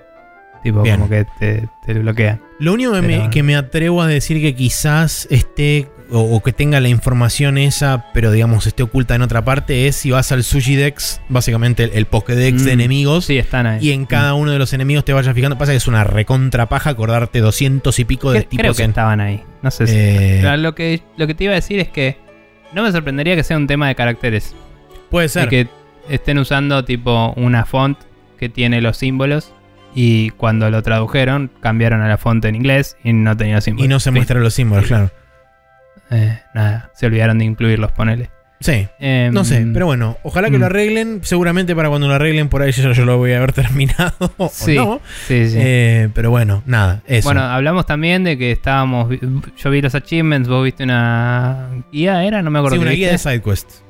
Y, mm, y como que vimos algunas de las cosas que hay que hacer para pasar algunas cosas. Es como. Que son, sí, Oh, no. recontra mega grind. Es, como. no. so- Eh, sobre todo pero- teniendo en cuenta eh, la capacidad que tenés de grindear, por ejemplo, en el caso Mm. particular de una sidequest que tenés que llevar, como decíamos, el workshop este que te permite craftear las, las armas y armaduras, tenés que llevarlo al level máximo y el level máximo involucra ponerle 22 millones de yenes encima y Mm. la forma máxima que podés ganar este, plata, entre comillas, grande es a través del minigame de management. Cuando llegás al top 1, eh, hice una vuelta más, hice una ronda más y te vuelven a dar los mismos 2 millones. Este, así tenés que, que hacer 10 vueltas solo para. tenés que hacer 10 eh. vueltas de eso para sacar los 20 millones que necesitas, que en realidad son 22. Pero bueno, probable que los últimos bosses del juego te den de a millones y que sea algo un poco pensado para el New Game Plus también. puede ser. Porque si vas a ir RPG, why not go full RPG? tipo, Sí. pero bueno. Em, ¿Y qué te iba a decir? Una cosa más. Eh, vos, para cerrar la, la- un poco la charla, en la historia, estás en el chapter 10, igual que yo, Sí. y hiciste. Viste que te dije que haces una quest y seguís en el chapter 10, no termina ahí. Sí. Hiciste esa quest. Eh, fui a rescatar a la persona que tenía que ser rescatada, sí. Bien. Entonces creo que sé de qué hablabas antes cuando hablabas de no funcionan así las personas. tipo, pero bien. Ok. Sí, es un Eh, evento un poco anterior a ese punto, pero es como que ese punto cierra el círculo y es como. Sí, sí. "Eh". Sí, es medio, es medio como, bueno, sí, la narrativa necesita esto y ponele. Sí, Sí. exacto. Em, nada, y sí debo decir que, bueno, leyendo los achievements y eso me spoileé un par de situaciones de party members y hay uno que me lo reveía venir eh, y es como, bueno, ahora lo quiero. No sé. Em, pero hay otro personaje que no sé cuál era y, tendré que leer sospecho. ¿Viste cuando decís, ah, capaz que este se llamaba así? No me acuerdo. Em, pero bueno, no Casi, tengo idea pero- si es el caso o no, pero yo quiero a la persona Blacksmith en mi party. Y no sé si se puede hacer eso. Uh, eso. mm, Sí. Está no muy sé bien si se puede eso. hacer eso. No- no sé, yo si tampoco, Es una pero- opción. Pero. ¿Vos cuánto avanzaste eso? Porque yo solo invertí la primera. Yo, sí, yo hice no. poner- Yo level Ah, claro, 3. se puede poner plata, que es lo que decías antes, para Sí. mejorar los tipos de ítems que puedes hacer. Pero es un money sink importante, tenés que poner un montón de guita. Sí. El primer nivel lo hice, que era tipo dos- 500 mil No, era un poco más, era tipo un millón, una cosa así. Ah, el segundo es 2 millones. El Sí. primero, bueno, no sé cuánto fue el primero. Puse el primero. Eh, tengo el segundo y son 2 millones, que era bastante más de lo primero, así que por eso pienso que eran 500. No Ah, entonces puede ser, sí. Em, cuestión que el segundo no lo hice todavía. Sí, yo y lo además esta persona puedes hablar y entablar una relación que implica un par de situaciones. Necesitas tener tanto el nivel de carisma o lo que sea para poder pasar a la siguiente etapa de esta conversación. Y no sé si eso también va a llevar o no, porque el diseño de este personaje tiene toda la pinta de esto, esta situación que está ocurriendo aquí. en pelea sería muy útil. Eh, y, y nada, y es como, damelón. Sí, igualmente No sé. también convengamos que nos hicieron el, el mega bait definitivo con otra persona que no, No, vamos a bueno, nombrar y que fue como que sí, que Sí. que sí, que pero. ¡No! Y es como. Sí, sí, ¡No! hay, hay como amagues waifuiles Sí. fuertes. Eh, pero. Pero igual eso también es como. es- eso sí aprecio del juego. Que mientras que en algunos casos, como decía, se nota un poco. no pasa tanto lo de otros JRPGs de, ah, este tiene 700 millones de polígonos más que el otro, así que es un party member. Porque los personajes relevantes a la historia todos están muy detallados. Y los personajes super secundarios están bastante bien detallados también. Sí. Inclusive los tipo super minions. Anda. Yo creo que es como que al, al haber elevado la calidad de los personajes principales, los secundarios es como que los llevaron a un escalón Mm. de personaje principal de juegos de generación anterior. Sí, sí. No, y, y creo que realmente esta vez me di cuenta del otro por la ropa, más que nada, el que yo te decía que estoy esperando. Sí. Eh, por eso sospechaba de este otro personaje también, que digo, Sí, esto es como ahí que se yo- puede. Creo que ya sé de quién estás hablando porque se Sí, ve a no las importa. claras para dónde está yendo todo y es como, oh, dale. Sí. Eh, y bueno, y lo que decías vos de una mague que había era uno de los personajes rele- relevantes de la historia. eh, es- tiene una pinta de. Te, contra- te recontra cago a patadas que decís. Y te va a gustar. Sí, chabón. Y claro, y, y- y por ahora no pasó. Así que así está el país. Sí. Eh, bueno, nada. Eso ha sido un montón de Yakuza bordeando el spoiler con ganas. Eh, así que vamos a dejarlo ahí. Eh, y vamos a pasar a la siguiente sección, no sin antes repetir que estuvimos jugando el Yakuza 7 eh, o Ryugaku Toku. Eh, Nana. 7. sí. Em, para PC, Xbox One, PlayStation 4, Xbox Series X y pronto PlayStation 5, creo que en febrero. Eh, sí, febrero Em, marzo. Sí. Después jugué un poco al Destiny 2 en Series X, pero está en PC, Xbox, Play 4, Play 5. Eh, después el Sea of Thieves, lo jugué en la Series X también. Está para PC y Xbox One también.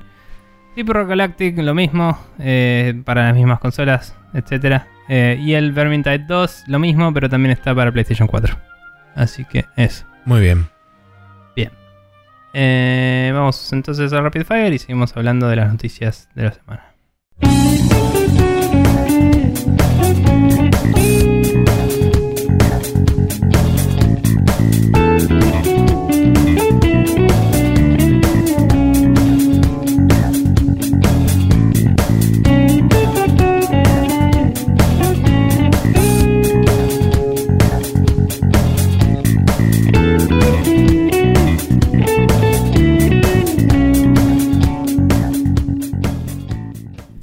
Vuelta después de discutir con spoilers del Yakuza un ratito. Sí, Eh, nos sacamos las ganas de la cosa que queríamos decir y no podíamos. Sí. eh, y bueno, ahora vamos a hablar un poco de No el Yakuza. Eh, las noticias de esta semana que incluyen, por ejemplo, que después de la encuesta que habíamos mencionado la vez pasada, Epic, eh, bastante de forma inmediata, Sí. eh, anunció Fortnite Crew, un modelo de suscripción mensual para el Fortnite. Eh, el cual no estoy muy enterado de lo que cubre, pero eh, básicamente eh, los precios que está manejando son eh, 12 dólares por mes. 6.49. ¿Qué? 12 dólares por mes el- la suscripción y va a arrancar a partir de enero. Y trae este 1000 V-Bucks, que es la moneda premium del, del coso de, de Fortnite. Eh, y un Battle Pass que sale 9500 V-Bucks o 6 eh, libras con 50, no pusieron el precio en dólares. eh, por separado comprándolo este digamos de forma de forma aparte y además también va a venir con un outfit bundle y con eh, cosméticos exclusivos que no van a estar disponibles a la venta a través de ningún otro medio más que a través de la suscripción Tranqui. Bueno. Bla, está bien. Eh, eso nada eh, o, experimentan eh, o está con mal, cosas Depende de cómo lo vean. No nos importa Fortnite mucho, pero No, yo creo que en otro juego diría que está mal eso. Así que Sí, en cierta mal. forma hoy Fortnite dejó de ser tan marcador de tendencias en muchas cosas. Mm. eh, porque principalmente el, el fuerte de Fortnite es el mercado norteamericano, específicamente Estados Unidos. eh, Mm. Porque tanto en Europa como Asia y Oceanía inclusive eh, hay otros juegos que tienen mucho más éxito y mucho más relevancia hoy en día. De hecho PUBG Sí, en todavía Europa está el. FIFA. ¿Cómo? En Asia está el. En Asia está el PUBG, en Europa está el FIFA. Por eso. Y- Eh, entonces, me parece que hoy en día la, la- la burbuja de influencia de Fortnite Mm. se achicó bastante. Eh, creo que nunca fue tampoco demasiado tan grande, pero es como que en un momento todo el mundo estaba reportando, o por lo menos buena parte de los medios que seguíamos nosotros estaba reportando constantemente sobre Fortnite y eso daba quizá la ilusión de que era Mm. mucho más grande de lo que en realidad terminó siendo. El aparato de, de mm, difusión, ¿no? Estaba. Sí, Muy- sí, sí, seguro. O sea, la- los streamers que más vistas tenían eran de Fortnite. Y eso solo ya levantaba la discusión a otro estrato, que hacía que todo el mundo hablara de eso. Hasta que se permeabilizó a medios de discusión no de jueguitos. Claro. Y, y gente tipo famosa diciendo, ah, sí, juego al Fortnite. Y es como, bueno, listo, ya está. Cuando llegó a eso ya es un fenómeno más allá de... sí, de al- juegos. alcanza, alcanzó otro nivel, básicamente. Pero bueno. Bien. em, No hay Sí. mucho más este, que decir al respecto, salvo que probablemente esto quizá tenga algún impacto sobre eh, modelos que, bueno, ya estamos viendo modelos de suscripción de diferentes creo que cosas. el y, Destiny ya tenía de antes, ¿no? eh, la verdad que no Me sé. parece. O sea, a ver. Esto medio que vuelve hacia un modelo anterior también que existía en Sí, los lados, MMOs, ¿no? el modelo del MMO, básicamente. Pero mm, del MMO que se puede pagar con moneda del juego, como, como el League Online, por ejemplo. O Sí. sea, es como que está en un punto medio de todo eso. Pero digo, de este tipo de juegos o de este tipo de modelos, el Destiny me parece que tenía algo así. Y nada, es medio choto el, el exclusivo, eh, el cosmético exclusivo. Porque la gracia suele ser que vos puedas desbloquear todo jugando. Entonces cuando se pone eso, estás como causando... ¿Te acordás cuando salían los memes de el Fallout 76? De la gente que pagaba el servidor. Eh, estás causando un sesgo entre la gente... Una separación entre tu clientela de tipo el que me paga y el que no, Sí, que se vuelve un poco polémica. La Porque grieta. probablemente vas a creer que los skins más lindos estén en la versión paga.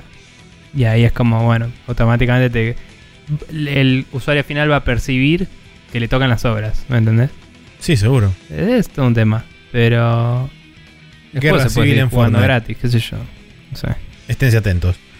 Sí. Eh, bien, la próxima noticia es que también a partir de diciembre, o específicamente a partir del primero de diciembre, Square Enix oficialmente ofrecerá un programa permanente de trabajo remoto a todos sus empleados. Eh, porque si bien no fue reportado por ahí tan ampliamente en su momento, hoy en día Square Enix todavía tiene un sistema de teletrabajo debido a todo el tema de la pandemia, y qué sé yo. Eh, aparentemente vienen trabajando con esta misma, eh, con esta misma Modalidad. dinámica ya hace varios meses. Pero a partir del 1 de diciembre la compañía va a instaurar un sistema oficial para que todos aquellos que quieran tomar, eh, tomar partido en justamente eh, comenzar a hacer su, su trabajo de forma permanente desde, desde cada uno de los hogares, lo, lo van a poder hacer. Por supuesto que esto siempre va a aplicar solamente a las personas que puedan realizar efectiva y eficientemente su trabajo desde las casas. No lo vas a poner, no sé, a los porteros a trabajar en su casa porque no tiene sentido. Eh, Mm.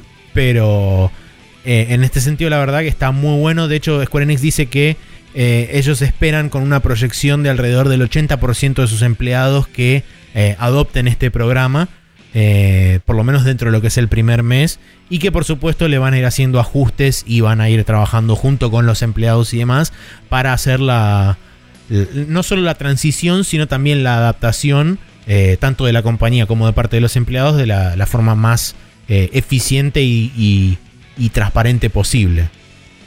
La realidad es que lo que es empresas de sistemas es... a ver, es muy posible el laburo remoto y además en los casos de empresas tan grandes como Square Enix y eso que suelen ser dueñas o alquilar un edificio entero, la parte inmobiliaria, el, el mantenimiento del inmobiliario de la oficina es un costo importante. Em, y y una- un tema, hay un tema logístico también de, de la, el commute, ¿no? La gente que va y Seguro. vuelve todos los días tiene horas de viaje. En Japón en particular pasa mucho. eh, que es un requilombo que quizás si la persona no tiene dos horas de viaje, labura más contenta de la casa y más... A veces más tiempo, aunque no es ideal, ¿no? Pero Sí, bueno, digo, es como De hecho, que... Mencionan, en- Sí. dentro de la nota de prensa que salió, que sacó Square Enix, mencionan que, que en varias encuestas que fueron realizando a través de, desde el periodo de que arrancaron en febrero de 2020 arrancaron Mm. con, con este programa de teletrabajo. Eh, de febrero hasta octubre de 2020 hicieron varias encuestas, eh, no sé si mensuales o, o de qué forma la, la fueron graduando, pero que en promedio el 80% de los empleados tienen una visión positiva del, del teletrabajo, así que por eso ellos están diciendo que aproximadamente calculan que el 80% de sus, de sus empleados Claro. van a adoptar esto. Y algo que es muy interesante es que Square Enix va a hacer un proceso de review mensual de cada uno de los departamentos y de cada uno de los estudios que tiene internamente para ver eh, cómo está llevando cada estudio la, eh, eh, no solo la adaptación, sino también ver si alguien quiere cambiar de sistema, de volver a ir a la oficina o quedarse en, te- en- en estado de teletrabajo. Lo cual me parece interesante porque te da una opción de decir, ok, bueno, si no sé, de- después de dos meses decís, no, la verdad que no me está funcionando, quiero volver a ir a la oficina porque siento que soy más productivo así. Está bueno Mm. que no tengas que esperar y decir, no, tengo que aplicar y después tenés que esperar, vas a saber cuánto. Está bueno, pero siempre hay una diferencia entre te, te pregunto todos los meses y te hincho las pelotas o estoy atento a que, tipo, en este momento del mes, eh, si querés, vení y hablame, que es un poco, o sea, porque, viste, eh, si hay una revisión mensual puede querer decir que te están encima todos los meses también. Cambio, Tipo, che, perdón, ¿estás sí. produciendo o no estás produciendo? Eh, No, mm, no Sí, sé. no, por ahí mm, eh, lo interpreté mal yo, pero dice que van a dar la opción de monthly status changes. Ok. Tipo, este mes queremos laburar en la oficina porque tenemos algo importante que hacer, ponele. Claro. Ok. Eh, bueno, no sé, sí, eso, eso, esa flexibilidad está buena. Eh, veo que está. O sea, es una conversación que se está dando en todas las empresas de sistemas de acá también. Sí, sí, seguro. Eh, en la mía están medio en esa también. Em, Esto por supuesto que también involucra un montón de, de problemas de estilo este, logístico, porque recordemos Sí, que... cada uno tiene su internet. Es- en Japón es re difícil tener una oficina armada en tu casa porque el espacio. Sí, eso por un lado. Eh. Segundo, por otro, va a tener que, van a tener que reforzar bastante lo que es la, la seguridad contra ciberataques y todo ese tipo de cosas. Porque si bien no, ten- no, no tengo conocimiento exacto de bajo qué circunstancias fue el ciberataque a los servidores de Capcom, no me extrañaría que hayan habido parte de, de los, del cuerpo de empleados de Capcom que estuviera trabajando remoto y que eso haya facilitado la posibilidad de realizar un ciberataque a los servidores como hemos comentado la semana pasada. Entonces, Claro, sí. me parece O que eso es una, una bandera de alerta importante a tener en cuenta de acá Mm. a futuro. Sí, si estás laburando sin VPN o algo así, si estás laburando de una Claro. forma. una- en una conexión no. una conexión abierta. eh, podría la gente capaz ver lo que estás haciendo y sacar cosas, claves privadas y cosas de tu navegación simplemente. Eh, o con que alguien tenga acceso a tu compu un ratito. No sé. sí, sí, Puede seguro. pasar también. Pero bueno, sí, esto es un tema. Son un montón de temas y las empresas las ponen todas en la mesa y se fijan, ¿no? Em, la verdad es que hay formas de hacer todo y no son particularmente, si miras las estadísticas, digamos, más o menos seguras, porque la verdad es que vas a una empresa, pones cara de vengo a una entrevista y puedes hacer lo que quieras. Entras, haces sí. lo que quieras. Es ridículo. Eh, entonces es como medio el argumento no se sostiene, pero es- hay que tener la infraestructura y el know-how para poder bancar el laburo remoto, ¿no? Seguro, sí. Entonces es un proceso. Pero está bueno que lo ofrezcan, eh, es raro en Japón, así que Sí, está por bueno eso me por llamó ellos. particularmente la atención. Sí, y, y estaba pensando el otro día, ¿por qué es tan raro en Japón? No sé por qué me puse a pensar en todo esto, ¿no? Porque es la vida. Y dije, Japón es un país súper industrializado a nivel... em, capaz es porque estuve viendo muchos videos de Naka. Em, es un súper industrializado a nivel, tipo, la cantidad de máquinas que tienen que venden cosas y eso. Que mucho de eso lo empaqueta y lo lleva a las máquinas y los carga gente que tiene que laburar Sí, presencial. seguro manual. Eh, porque es laburo manual, en fábricas, en, en empaquetadoras, en, en deliveries y en eh, transacciones. Sí, de- logística más que nada. Es un laburo muy manual que todavía no, no fue, digamos, reemplazado O por sea, maquinaria. O sea, por todo lo automatizado que tienen, tienen un sistema de mantenimiento y distribución súper robusto que necesita del laburo humano y quizás culturalmente queda la idea de tenés que ir al laburo. Sí, también es eso. Entonces, nada. Es sé una mentalidad muy arraigada, inclusive también dentro del japonés. Es medio como muy ritualístico todo Mm. el hecho de se levanta a la mañana, va al trabajo, se toma el tren y todo ese tipo de cosas es como. Está demasiado embebido dentro de la cultura japonesa. Entonces, esto quizá también va a ayudar por ahí a romper un poco con esa. con esa. mm, con esa visión cultural que tiene por ahí el japonés de, de- de ser como tan apegado al trabajo. Sí, sí, sí. Em, pero bueno, nada. Eh, continuando ah, con las noticias. Tenemos que eh, GOG implementó en, en su store las posibilidades de pagar con Google Pay y Apple Pay. Eh, Así es. Eso permite que la gente directamente compre de su celular sin andar poniendo tarjetas de crédito a mano y todo eso, facilitando el acceso. Diría principalmente, sí, de- de- desde el celular. También igual de otros dispositivos de Apple o desde Internet con Google se podría, Sí, hipotéticamente. Entonces, es una facilidad extra que en el mundo moderno eh, tiene mucho sentido porque la mayoría del tráfico de la web es a través del celular. Entonces, yo veo un mail de oferta de Go y puedo hacer un par de clics y tenerlo sin tener que estar pensando en, uy, en este aparato me logué alguna vez, qué onda, etcétera. Y mm, nada, me parece un paso lógico de Sí. su parte. Eh, Es algo y- que ya está disponible, de hecho, no es algo que van a, van a anunciar a futuro, sino que es algo que ya hoy en día se puede hacer. Sí, me sorprende que muchos más stores no lo tengan. Como sí, Steam, cuando, cuando yo lo leí fue como, es verdad, ¿por qué no lo tienen en otros lugares? O sea, implementarlo es casi gratis. O sea, imagino que toman un mínimo par de centavos por transacción, pero la verdad es que el income que te puede agregar es bastante alto, me parece. Sobre todo teniendo en cuenta mercados como, no sé, Europa, Estados Unidos, donde Mm. es más, bastante más ubicuo todo el tema de compras a través del celular y sobre todo con Apple o Google Pay. Eh, no sé acá realmente que- cuál, cuál es la capacidad que tiene de transacción ese tipo de... eh, Acá capaz no tenés la de app de. Google Pay, pero si tenés Android y tenés tu tarjeta de crédito cargada para el store, eso es Google Pay. O sea, me parece Claro. que si estás logueado en un browser y apretás el botón de pagar con Google, lo pagás porque Google tiene tu tarjeta.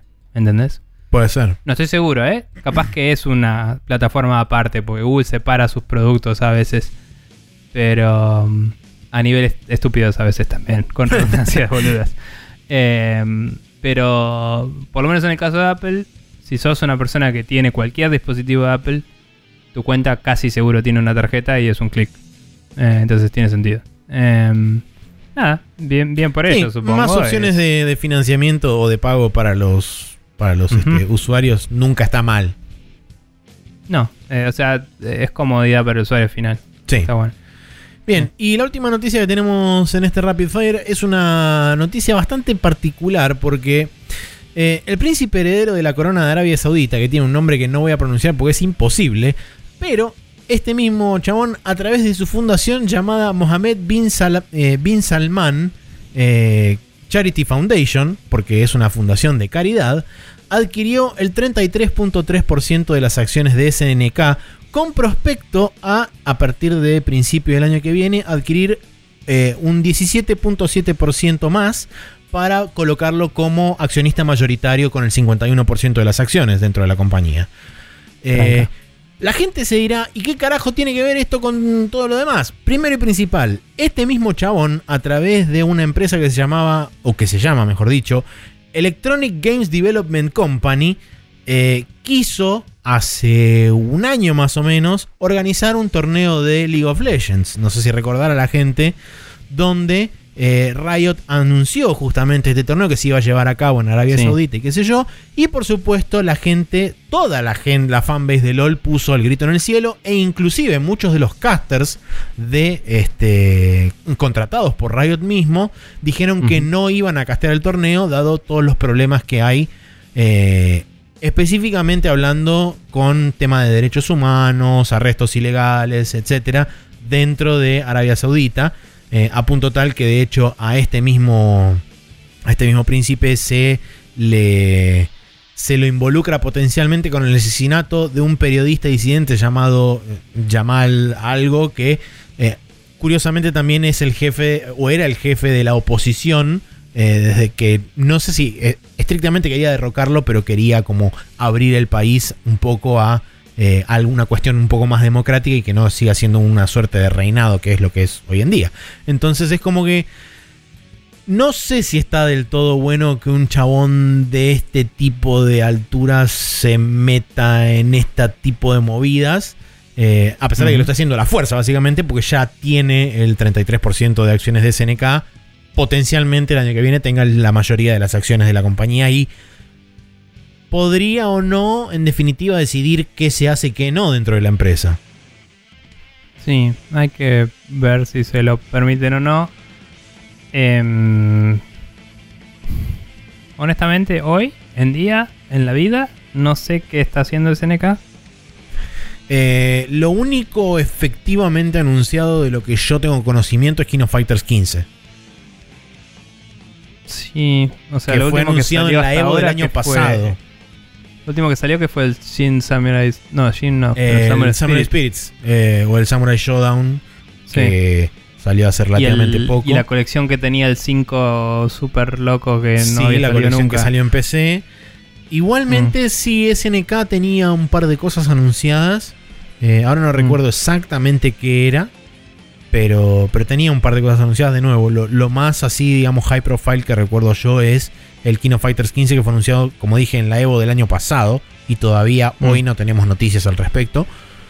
Em, pero nada, no sé. Eh, Mm. es. Como mínimo es complicado todo el tema.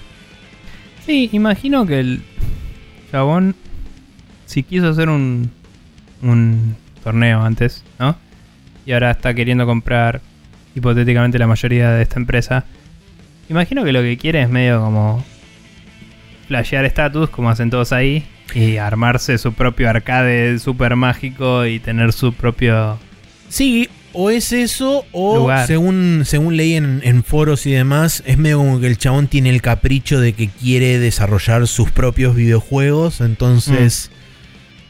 No sería ser. del todo extraño que una vez que obtenga la más. Porque de hecho, la compañía esta que mencioné antes, que se llama Electronic Games eh, Development Company, eh, esencialmente es un estudio de videojuegos del cual es eh, propietario él, 100% este, dueño, pero que hasta ahora no hizo nada. y de hecho no se sabe cuántos empleados tiene, si es que tiene empleados en alguna capacidad o es simplemente una sociedad anónima medio fantasma que creó el chabón y nada más. Pero eh, el hecho de que quiera comprar el 51% de, de SNK indica que como mínimo el chabón quiere tener eh, voz y voto dentro de la mesa de directores y decir, bueno, yo quiero que se haga esto. eh, porque quiere crear sus propios juegos o porque simplemente, no sé, Sí. tiene ganas de hinchar la bola, qué sé yo, no sé. Por eso decía, en- o sea, estoy generalizando zarpado y sé que no se debe hacer, pero en general cada vez que veo una noticia de estas, de alguna persona de por ahí, entre comillas, que también es una mala forma de definirlo, no necesariamente, Eh, de gente que tiene a- excesivas a- cantidades de plata. sí, suele tender a, no, me pintó hacerme un arcade de oro gigante. Y es como, Sí. no sé, tipo, o sea, capaz que digo, capaz que el ultimate eh, objective ni siquiera es desviar SNK de donde está, sino tener, como decimos, mano de obra para hacer el capricho del momento. Hmm. Y después como, bueno, seguí. no sé. Pero, qué sé yo. Capaz que tener infinita plata detrás de ellos les sirve para algo a SNK también. Eh, no lo sé. No, eh, por eso digo. Ojalá la- que el carpicho del chabón sea volver a hacer juegos pixel art hermosos. No- no Qué sé yo, no- Tipo, no "Che, sé. haceme un nuevo Metal Slug. Y es como, bueno, dale, está bien. Tal vez no eras tan malo. Qué sé yo. Eh, no sé, por eso digo que mm, primero es, es- es muy rara toda la situación como está dada de que el chabón a través de una fundación de caridad compra acciones de una empresa, en fin. Eh, y Sí. después, bueno, el hecho de que todavía no, no hay demasiada conocimiento de nada en particular. De hecho, recién ayer creo que salió una nota de prensa oficial de SNK solamente en Japón. eh, avisando esto, digamos, para otros accionistas y qué sé yo. Eh, Porque como es una empresa pública, tiene que informar de este tipo de transacciones. Pero Em, pero bueno, habrá que ver si después las autoridades competentes aprueban o no este tipo de transacción y le dan después este, luz verde para continuar comprando la- las acciones que, entre comillas, hipotéticamente le faltan. Em, Pero eso recién lo sabremos el año que viene. Además, de nuevo, esta situación salió de la nada, está súper verde eh, y por el momento es como, bueno, esto es lo único real que sucedió. Habrá que ver de acá a futuro si cambia en algo la, eh, la operativa de SNK, si, si no cambia en absolutamente nada, no sabemos. Sí, ni idea. Veremos qué, qué ondas. Em, bien, la siguiente noticia es ninguna porque se nos acabaron, pero vamos a pasar al calendario. Donde em, tenemos bastantes juegos para Sí. esta semana. El martes primero de diciembre tenemos el Chronos Before the Ashes para Windows, Nintendo Switch, PlayStation 4, Xbox One y Stadia. eh, que es un action RPG aparentemente, no tengo una puta idea. El Empire of Sin de Romero Games para Windows, eh, Mac, Nintendo Switch, PlayStation 4 y Xbox One. Eh, como decía al principio del programa también, voy a decir Xbox de ahora más y cuando sea exclusivo de Series aclaramos porque Bueno. Xbox One anda. Em, eh, Frostpoint VR, Proving Grounds, sale para Rift, Index, Val y, y Vive. eh, y es un first person shooter, claramente. El Tom Clancy's Rainbow Six Siege sale la versión de PlayStation 5 y de Series X y S, que tendrá sus mejoras correspondientes. El Twin Mirror para Windows, PlayStation 4 y Xbox, eh, que es una aventura. Mm, supongo que gráfica. Eh, Sí, es el que idea. decíamos que era una mezcla entre Twin Peaks y Black Mirror, porque el nombre lo dice. Claramente.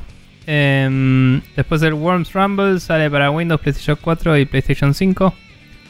eh, que es un Battle Royale de Worms. No tengo idea de cómo funciona. Yo tampoco. Eh, por siguiendo tenemos el martes 2, el Sam Max Save the World Miércoles. Remastered para Nintendo Switch y de Windows PC. Eh, el que es la primera temporada de los juegos de Sam Max de mm, Telltale. Y no sé bien quién la está haciendo. Remaster, Eh, quien sea sí. que tiene los derechos con quien sea que le pintó desarrollar. Y esto es el miércoles 2, no el martes 2. Sí, perdón, miércoles 2. Eh, siguiendo el Shiren the Wanderer, eh, The Tower of Fortune and the Dice of Fate para Windows y Nintendo Switch, que es un roguelike. El jueves 3 tenemos el Absolute Drift para Nintendo Switch, el Haven, que es de carreras, el Haven, que sale para Windows, PlayStation 5 y Xbox, que es ese juego de aventura eh, y un poco Sí, de una- de una acción y pareja. un poco de... ¿Qué? Que es de una pareja, de un chabón y una minita que Sí, van los que- dos de la mano y zaraza. Sí, que parece que están como en eh, justamente Haven, ¿no? En un, en un shelter así, medio en un mundo sci-fi loco, lindito. Y como que van explorando y sobreviviendo y teniendo una relación eh, amorosa y, y explorando todo eso. Y parecía interesante cuando vimos el primer trailer, me parece. Em, después sale Immortal Phoenix Rising de Ubisoft, los toquetones franceses, eh, que sale para Windows, Nintendo Switch, PlayStation 4, Play 5 y Xbox y Stadia también. eh, que es el que es de. Es el Breath of the Wild, pero no. Sí, con cosas griegas. El Fox sale para Windows, Nintendo Switch, Play 4, Xbox One, eh, bueno, Xbox y Stadia, que es un puzzle platformer. Em, el Wildfire sale para Nintendo Switch, PlayStation 4 y Xbox, es un juego de stealth, ¿dice? No tengo idea. Y por último, el viernes 4 tenemos varias cosas más. El Dark Complete Edition, pero Dark escrito con Q al final, porque ponele que es un juego de psychological horror que sale para eh, Windows, PlayStation 4 y Xbox. El Dragon Quest 11S Definitive Edition, que no es definitivo una mierda porque tiene peores gráficos, sale en PC, PlayStation 4 y Xbox. Em, y después el Commandos 2 HD Remaster sale en Nintendo Switch. El eh, FIFA 21 sale en PlayStation 5 y Series X, o sea, la edición mejorada. No sé qué mejore, honestamente.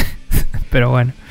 Em, después el Fire Emblem Shadow Ra- Dragon and the Blade of Light sale en Nintendo Switch. eh, que es, eh, recordemos que está hasta el 31 de marzo también. Sí. Y está a 6 dólares. Lo compré el otro día eh, mientras estaba mirando eso. Dije, sí, lo voy a comprar porque algún día voy a darme cuenta que no puedo jugarlo en japonés ni a palos y lo voy a querer jugar en inglés. Claro. Así que me lo compré. Este juego es Em, exclusivamente para uso, es el juego más anticipado de 2020 para Gustavo Schneider de Café Fandango. Sí, señor. El Fitness Boxing 2, Rhythm and Exercise, eh, sale en Nintendo Switch. Pensé que ya había salido porque está ahí medio en el top del store, pero se ve que era comprarlo ahora y jugarlo pronto. Em, después el John Wick Hex sale para Nintendo Switch y Xbox, que es un juego que ya estaba disponible para PC, es ese medio táctico por Sí, turnos de, de John Thomas. Bithel. Sí. Eh, y el Madden NFL 21 sale para PlayStation 5 y Series X, la versión mejorada también. Y el Tanuki Sunset sale para Windows, que aparentemente es un juego de carreras con un nombre que no tiene absolutamente nada que ver. Pero bueno, Si no me equivoco, este Tanuki Sunset es un juego de. o de lanchas, o sea, de carrera de lanchas, o de jet skis, o algo por el estilo. Pero no estoy del todo seguro. no sé. Pero no, no entiendo por qué Tanuki Sunset. Porque Pero creo bueno, que son animales, son- es medio fu- furrioso de ese estilo. Ok. Es como el Wacky Racers, pero no. No sé El cuál es, pero ponele. ¿Cómo era? ¿Qué se llamaba? ¿Te acordás? ¿Cuál? Wacky Wheelers, ¿no era? A ver. No, Esto no es un paréntesis en el programa. Wacky Wheels. ¿Te acuerdas de Wacky Wheels? No. Es un juego que. eh, te voy a pasar un screenshot y si te acordás, te acordás. Y si no te acordás, no te acordás. Eh, Como suele ocurrir. Que es medio Mario Kart, pero con animalitos. Yo tenía una demo y le saqué chispas a esa demo. Me Eh, vino no. no sé qué juego una vez. Bueno, yo igual te aprecio, Maxi. Em, Bueno. Ah, estaba lindo. Era medio modo 7 así. Y no sé, yo lo jugaba en PC, no sé de qué consolas o no sería. Whatever, no me importa. Vamos a pasar a eh, la discusión de la semana de la Main Quest, que es un artículo que nos trajiste de Gama Sutra.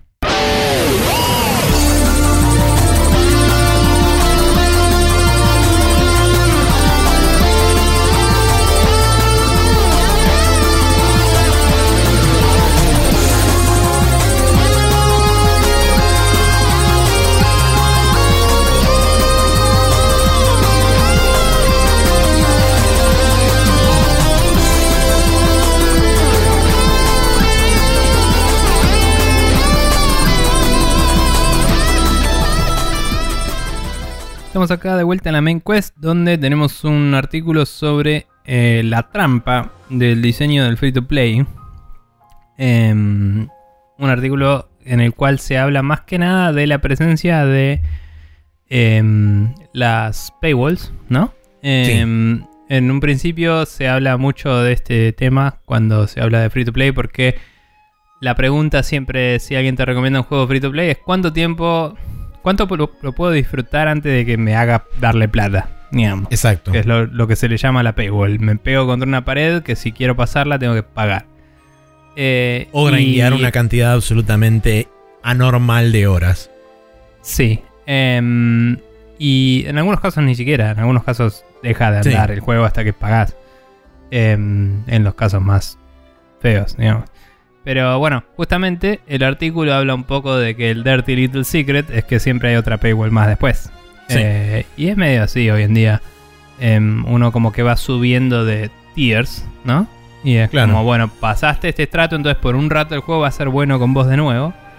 Hasta que vas a necesitar un nivel de materiales o de cosas que no vas a poder obtener en el raid que necesitas a de, de forma eficiente. Y vas a tener que pagar para poder seguir de nuevo. Entonces, habla un poco de ese loop, habla de el manejo de el- la falacia del costo invertido, ¿no? El sunk cost fallacy.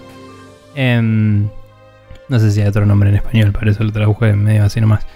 Y, eh, y nada, ¿qué es lo que valora el, el free- el modelo free to play? Que em, justamente habla de un quote de, de charlas de Valve hace mucho sobre el pasaje a free to play del Team Fortress 2 Sí. en el cual se hablaba de, al final lo importante es una relación entre el dinero y el tiempo de los jugadores. Y hay jugadores que van a jugar cientos de horas sin pagar un mango y jugadores que van a gastar cientos de dólares, cientos de dólares jugando re pocos minutos. Para Eh, justamente ahorrarse ese gasto de tiempo. Claro.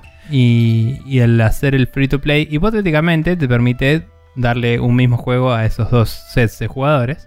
Sí, Pero bueno, A mí Sí. personalmente, eh, en ese, en el caso particular donde habla de cómo los jugadores valúan tanto tiempo como dinero de forma diferente, eso automáticamente me trajo a la cabeza, por eso los puse acá como referencia, los artículos de Lars Doucet sobre la piratería y las cuatro monedas, como eh, cada persona, a pesar de que uno como- cuando piratea un juego en realidad no está pagando cero, o sea, se está pagando cero pesos o cero dólares este, físicos o monetarios, hay otros tipos de monedas más subjetivos que, que intervienen en, es- en ese intercambio. Eh, entonces me parece que eh, está bueno también traerlo, traerlo a colación esto porque eh, justamente en los juegos free to play muy probablemente vos le estés asociando un valor a tu tiempo eh, versus el valor que vos le pones al o que te cuesta ganar ese dinero en- y ahí es donde va a estar más que nada el juicio de valor de decir ok ¿qué priorizo más? ¿el gasto de mi tiempo o el gasto de mi dinero? y ahí es donde Sí. muy probablemente los diseñadores norma- lo que dice el artículo es que normalmente los diseñadores intentan eh, conquistar o intentan atrapar ambos públicos eh, a través de diferentes sistemas o diferentes mecánicas, que es algo que se viene haciendo ya desde hace un buen tiempo. sí.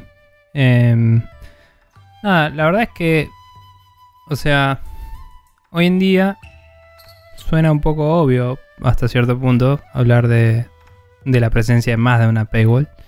Pero es interesante el hecho de que no solemos contemplarlo en las conversaciones cuando Sí. hablamos de esto, ¿no?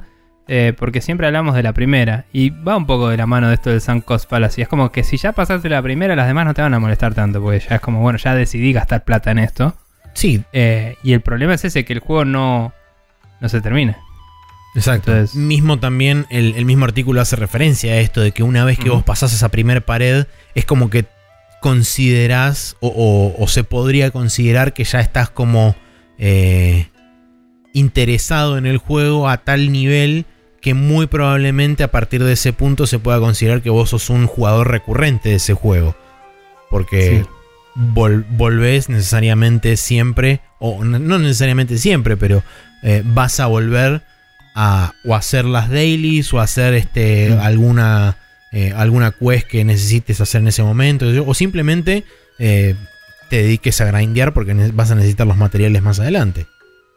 Sí, al final del día también a muchos de estos juegos les sirve la inversión de tiempo, además de la de plata, porque te ponen ads, te ponen. Le, le suben Seguro. sus métricas que les dan numeritos para darle a sus inversores. Sí, lo- los, Entonces- los números de retención son muy importantes. Eso quiere decir que hay gente que vuelve eh, consistentemente todos los días o, o día por medio a loguearse al juego.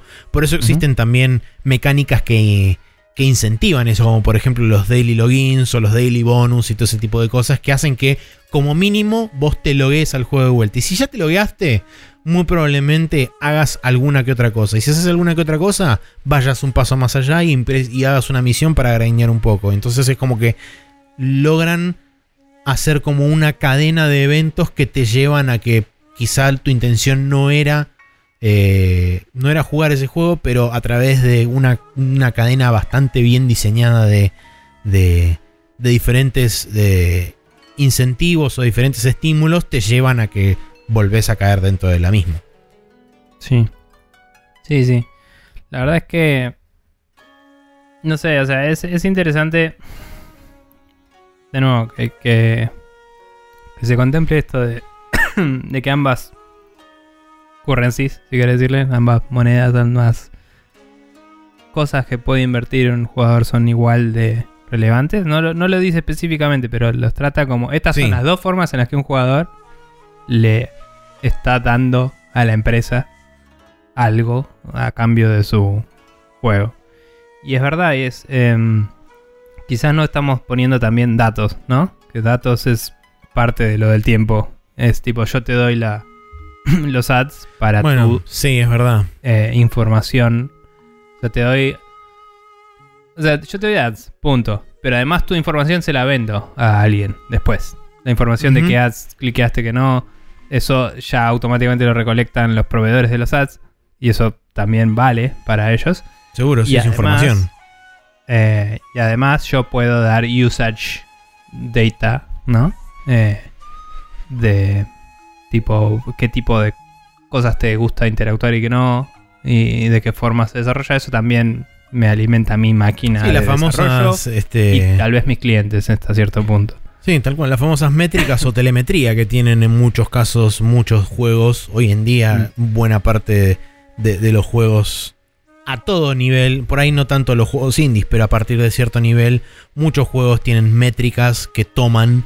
Eh, o telemetría que toman del jugador de ciertos lugares y qué sé yo, sino de qué forma, por ejemplo, eh, hace no mucho tiempo, me acuerdo de una de las últimas cosas que salió, fue que mostraron en el Early Access del Baldur's Gate un hate map de eh, la cantidad de muertes y de dónde, de las zonas donde más muerte que había Ah. en, en el mapa de, Está bueno. de lo que era la zona de Early Access. Entonces, ¿cómo Mm. hacen eso? Porque tienen posibilidad de acceder y saber en qué punto muere cada persona.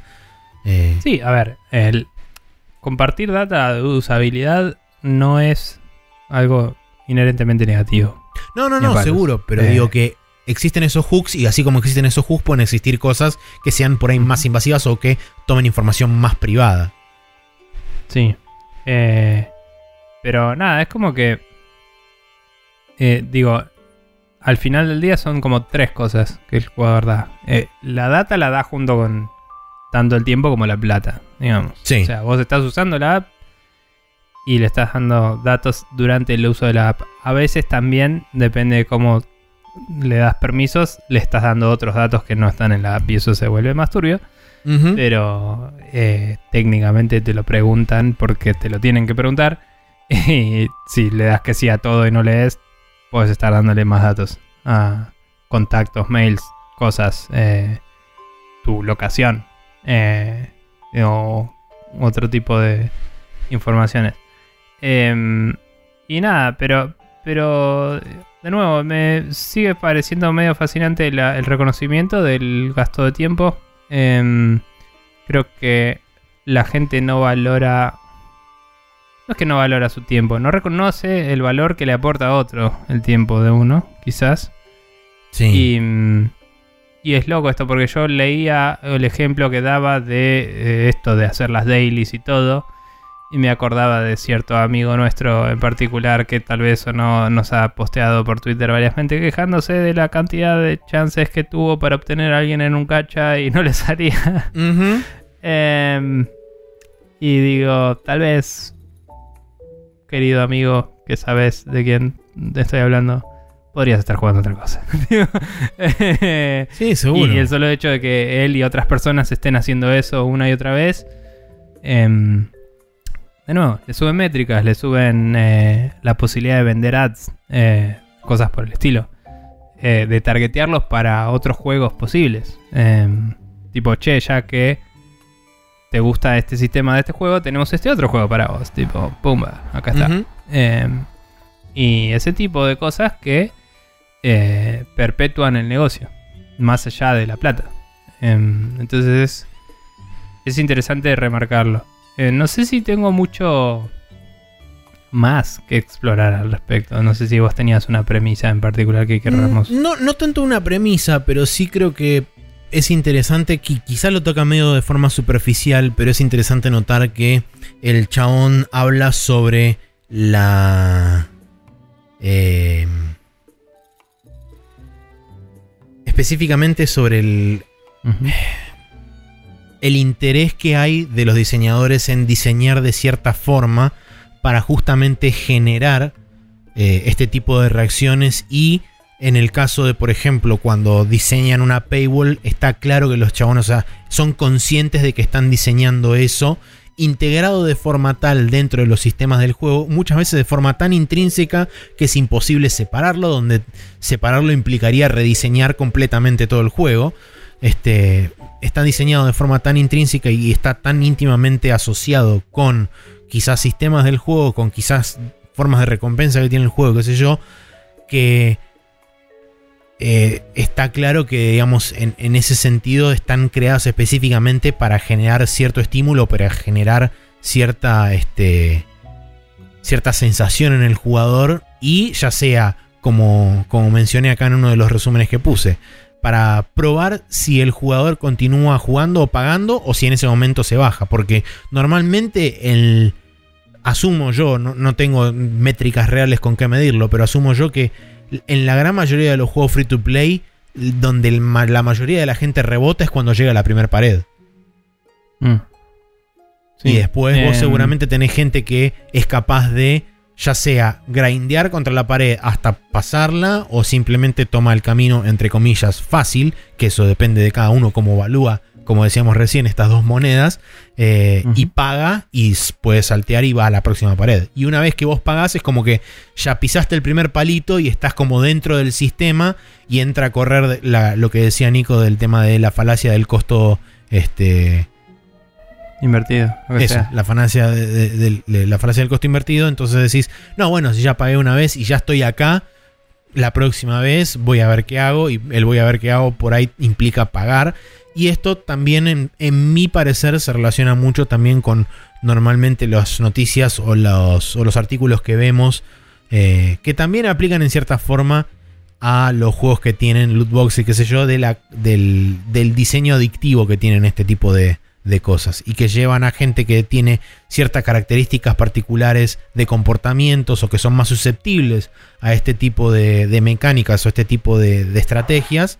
Eh, gente que no tiene con- autocontrol sobre sí mismo y que después lees los, famosos artículos de se gastó 15 lucas en un juego y ahora le debe al Estado no sé cuánto o este Sí. ese tipo de cosas. Entonces, creo que son modelos que quizá inherentemente no son malos, pero que pueden ser potencialmente peligrosos dependiendo del tipo de persona con el que interactúan. Sí, o sea, siempre hablamos de lo predatorio de- del asunto a nivel. Ni siquiera tiene que ser un juego free to play o tener una paywall realmente dura para afectar, porque el. O sea, nunca jamás voy a dejar ir el caso del Diablo 3, que cuando salió tenía Sí. la. La. em, store de. Sí, el Auction ¿cómo se House con moneda de, el Auction House. con moneda de Y tenía un Action House de oro in-game y de plata de verdad. Sí. Eh, y los drop rates del juego eran paupérrimos. Porque habían balanceado el juego para que uses el- los stores. Exactamente. Insisto que me resultaba loco que el store de oro del juego normal eh, tenía precios repagables y no necesitabas el otro para nada. O sea, era estúpido. Pero también hacía que el juego no tenga gracia, porque matabas 700 trillones de bichos y nadie te dropeaba nada interesante. Y el arma que te compraste hacía 4 horas con oro in-game, que lo estás ahorrando para nada, porque no estás usándolo para nada, ya te alcanzaba para ganar el juego casi. Sí. Y digo, y alguien que quiera más flamboyantis mm, magic que la que yo tenía, pone 2 dólares, ¿me entendés? Y, y digo, rompieron el juego solo para soportar la idea de que alguien quiera gastar plata. No. Entonces, no tengo idea si en algún sentido les fue realmente exitoso. Porque sé que el backlash fue gigante y que al final tuvieron que rediseñar el juego para bancar eso. Sí. Pero claramente dañaron su brand, dañaron, dañaron el- la confianza que tenía la gente en ellos. El juego fue una mierda. Punto. Eh, quizás ya no es una mierda, bueno, fue una mierda. Por esa decisión entre otras más que también tenían que ver con eso, que era el Always Online. No hay absolutamente ninguna razón para que el diablo sea siempre online, excepto por esa parte. Y cuando sacaron esa parte, no le sacaron el Always Online. Eso es otra forrada. Pero el. Digo. Hicieron un soft paywall, si querés, entre comillas. Y es como. El drop rate es tan bajo que si querés un buen ítem tenés que pagar. No, Y no tenés que significa que, no pagar- puedas avanzar en el juego. Podías jugar el juego, podías ganar el juego. Seguro. Y, en, Pero- e- y en ese caso, junto con los casos de juegos premium que tienen eh, transacciones y microtransacciones metidas dentro, es que no solamente pagás el juego que sale 60 dólares o más adelante en el futuro saldrán más, sino que en, en adición a eso, vos si querías un ítem, en el caso de particular de Diablo 3, querías un ítem en particular eh, que muy probablemente eh, hubieras estado decenas de horas para conseguirlo capaz que ni siquiera, eh, era pagando 2 dólares extra para obtenerlo. Era pagar encima de pagar. Claro. No, por eso digo, es, es, es un soft paywall en que, como decía, vos podés jugar el juego entero, pero si querés que sea un poco menos difícil o que tu arma haga algo copado, o querés Mm. un efecto en particular en tu arma que no conseguiste porque el drop rate es una mierda y conseguiste todos los efectos menos el que vos querías, acá lo tenés, está en el store, te sale esta plata. Y es como, es Sí. estúpido, es imbécil, em, te incentiva a vender todo lo que no te sirve y, y reciprocar ese modelo. O sea, estaba todo armado alrededor de eso y el juego sufría por eso. Y los jugadores fueron... eh, o sea, en otro juego que no fuera el Diablo hubiera funcionado zarpado. Obviamente tendría que armar el player base, ¿no? De- desde cero. Pero digo, el Diablo no funcionó porque la gente jugaba Diablo 2 y Diablo 2 es un juego que genera ítems y los tenés, punto. Y en el Sí. Diablo 3 era como, che, me estás cagando, fin. Tipo, eh, entonces por eso zafó eventualmente. Pero nada, los paywalls son un problema fuera de los free to play, es lo que quería decir con todo este sidetrack. Y, mm, y vienen medio de ahí, pero, pero esto se extiende a otros modelos también. Y es un poco turbio. Em, y también tenés hoy juegos como lo son el Destiny, como lo... Inclusive el Vermintide, que es un juego que es medio Left 4 Dead y que lo compras y que las transacciones reales que tiene son eh, expansiones discretas que te dan misiones, Sí. que me parece bien, pero también tiene un par de cosméticos pagos. Y digo, todos esos juegos quizás no tienen paywalls, entre comillas, eh, pero sí tienen eh, el ad para la expansión adentro del juego. Tipo, vas a un lugar y te dice esto no lo puedes usar hasta que no compres la expansión, literal.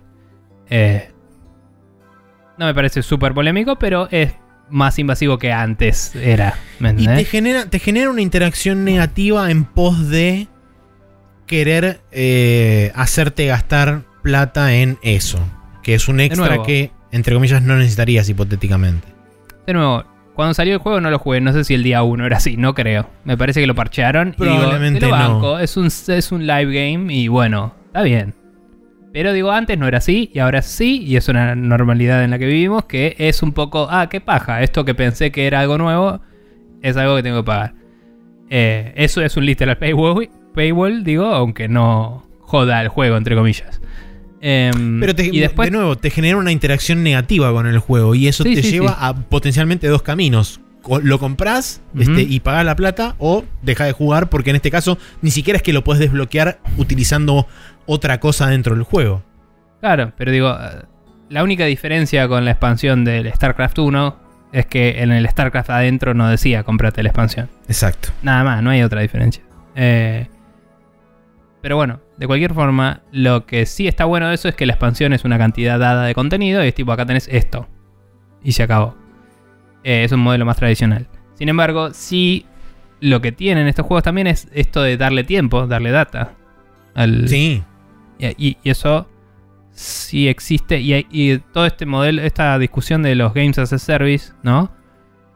Está bien, hay que justificar un poco mejor los tiempos de desarrollo, entre comillas. eh, como que los juegos tardan tanto en desarrollarse que si solo te duran 5 horas, yo siendo una empresa, no doy abasto para sacar un juego cada, ca- cada semana para que tengas algo para jugar siempre mío. Entonces, si me quiero mantener relevante, tengo que hacer un juego que dure a lo largo del tiempo pero se vuelve un poco como la máquina que se alimenta sola.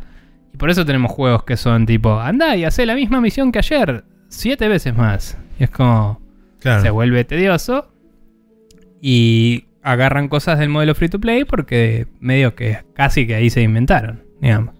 Sí, además, como dije, son, como dije antes, son herramientas que ayudan, como y vos dijiste también, son herramientas que ayudan a subir las métricas y que uh, cuando vas a mostrar a fin de mes el resumen es decir, mirá, nosotros, la curvita esta verde subió un montón. Este, y eso hace que más plata, de repente. Sí, sí, y cada una de esas misiones que se juegan es una oportunidad para que la persona eh, gaste plata en el store. Sí. Eh, o, o sea, se va acercando a la cantidad de puntos que necesita para comprar el ítem que quiere. Entonces, capaz está más cerca de gastar un dólar para comprar lo que le falta y decir, ah, bueno, ya fue, me lo compro. Sí, toda interacción Eh. es, una potenci- es un potencial, este, eh, in- eh, ¿cómo se llama? Una potencial oportunidad para generar esa tasa, famosa tasa de conversión que buscan tanto siempre de Mm. convertir a alguien que no paga en alguien que paga, o en el caso de los juegos free to- o los juegos, los juegos AAA o los juegos que pagás y después seguís pagando, que alguien que ya pagó siga pagando y más. Sí, y como mínimo, eh, lo que las empresas más grandes sí ganan es vender su data para publicidad, como decía. Por Vos, supuesto. De nuevo, puedes decirle, poner que sos Ubisoft. Eh, La persona tiene una cuenta de Ubisoft, juega Assassin's Creed, juega Rainbow Six, pero no juega eh, Watch Dogs, ponele. Yo le vendo esa información a Google, Google te hace algoritmos y te vende juegos que se parezcan a los que te gustan y no a los que no. Eso a Google le vale plata. Entonces Google le vale. paga a Ubisoft. Sí. Listo, plata. Todo es plata. Todo es tiempo. El tiempo del usuario es plata. Y eso es em, algo que se está explotando también en la industria no free to play. Y es interesante tenerlo en cuenta. Y en ese sentido decía, evaluar nuestro tiempo de otra forma. Sí. Porque uno puede recontra disfrutar las interacciones del juego, obviamente. O sea, es algo. Los gustos son de cada uno. Pero a veces a mí me pesa en la balanza cuando pienso, ¿esto es divertido? ¿O es. o es una tarea que me están dando para ganar plata a cuestas mías? ¿Me entendés? Eh, y a veces la línea está muy difícil de trazar. Sí. Porque, ah, de de nuevo, si es divertido mientras ganan plata, genial, lo lograste. tipo, buenísimo. Pero hay algunos que son tipo, che, para hacer esta misión que me divierte, tengo que jugar 4 horas de estas cosas que no me divierten. Capaz puedo desinstalar este juego y jugar otro de los 3000 juegos que tengo para jugar.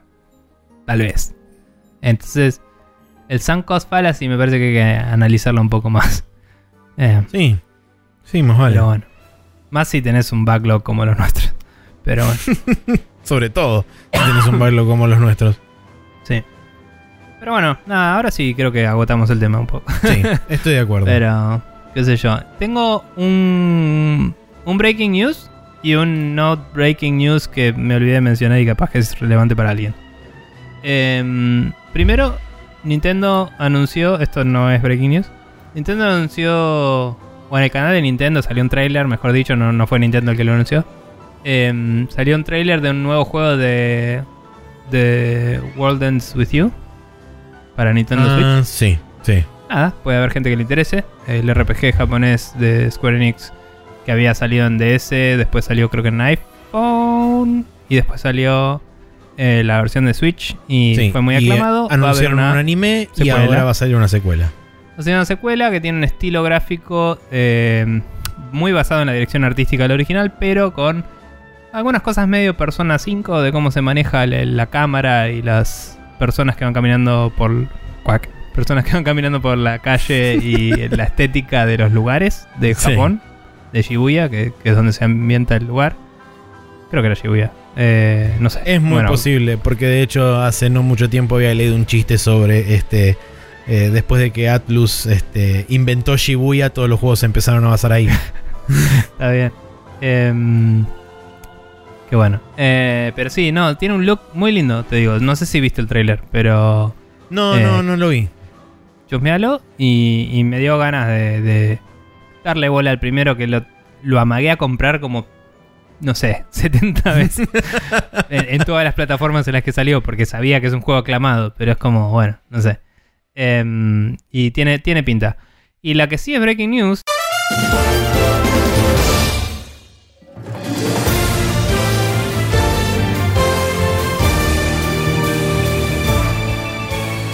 Esta, esta te va a gustar, Maxi, ¿eh? Escuchate esta, ¿eh? IGN, el content team de IGN, anunció Mandatory Crunch para lanzar la guía de Cyberpunk 2077 a tiempo. Así, ese es el titular de la noticia. Todavía no la leí porque la vi mientras estábamos charlando recién. Pero es Hello como, Club, boludo, ya está. Cerrame la Dale. 4. Nada. Eh, Bla, bla, bla, bla. Así, mira el statement. Escuchate el statement. Sí. Obviamente ninguno de nosotros en IGN está feliz sobre esto. Y no creemos que el crunch debería ser necesario para poder entregar contenido de alta calidad de walkthroughs para nuestros lectores. Pero lo vamos a hacer igual. Dijo la editora en jefe eh, Tina Amani. Pero se nos acabaron las otras opciones. Así. Así.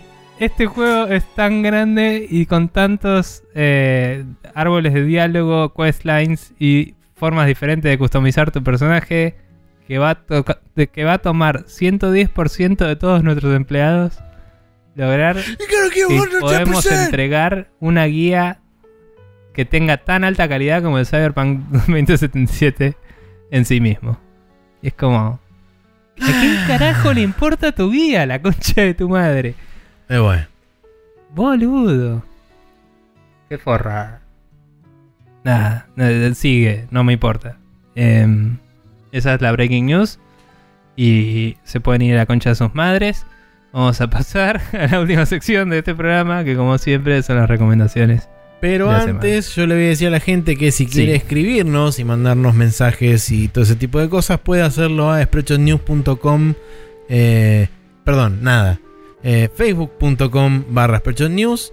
Eh, pueden mandarnos emails a spreadshotnews.gmail.com. Pueden escribirnos en Twitter, eh, arroba spreadshotnews. Y pueden mandarnos preguntas también en spreadshotnews.com barra preguntas. Eso era lo que tenía que decir con Spreadshot Bien. News. Ahora sí, nos vamos Sí. al Special Move.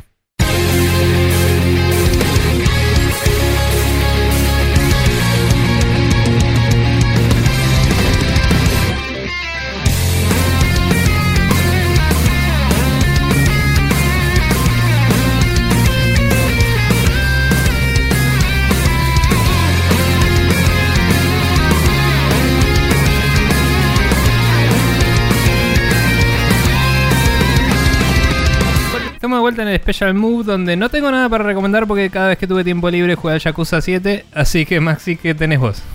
Bueno, yo tengo dos recomendaciones. La primera es este el último documental de NoClip que habla sobre la creación y desarrollo del Flight Simulator, el último Flight Simulator que salió.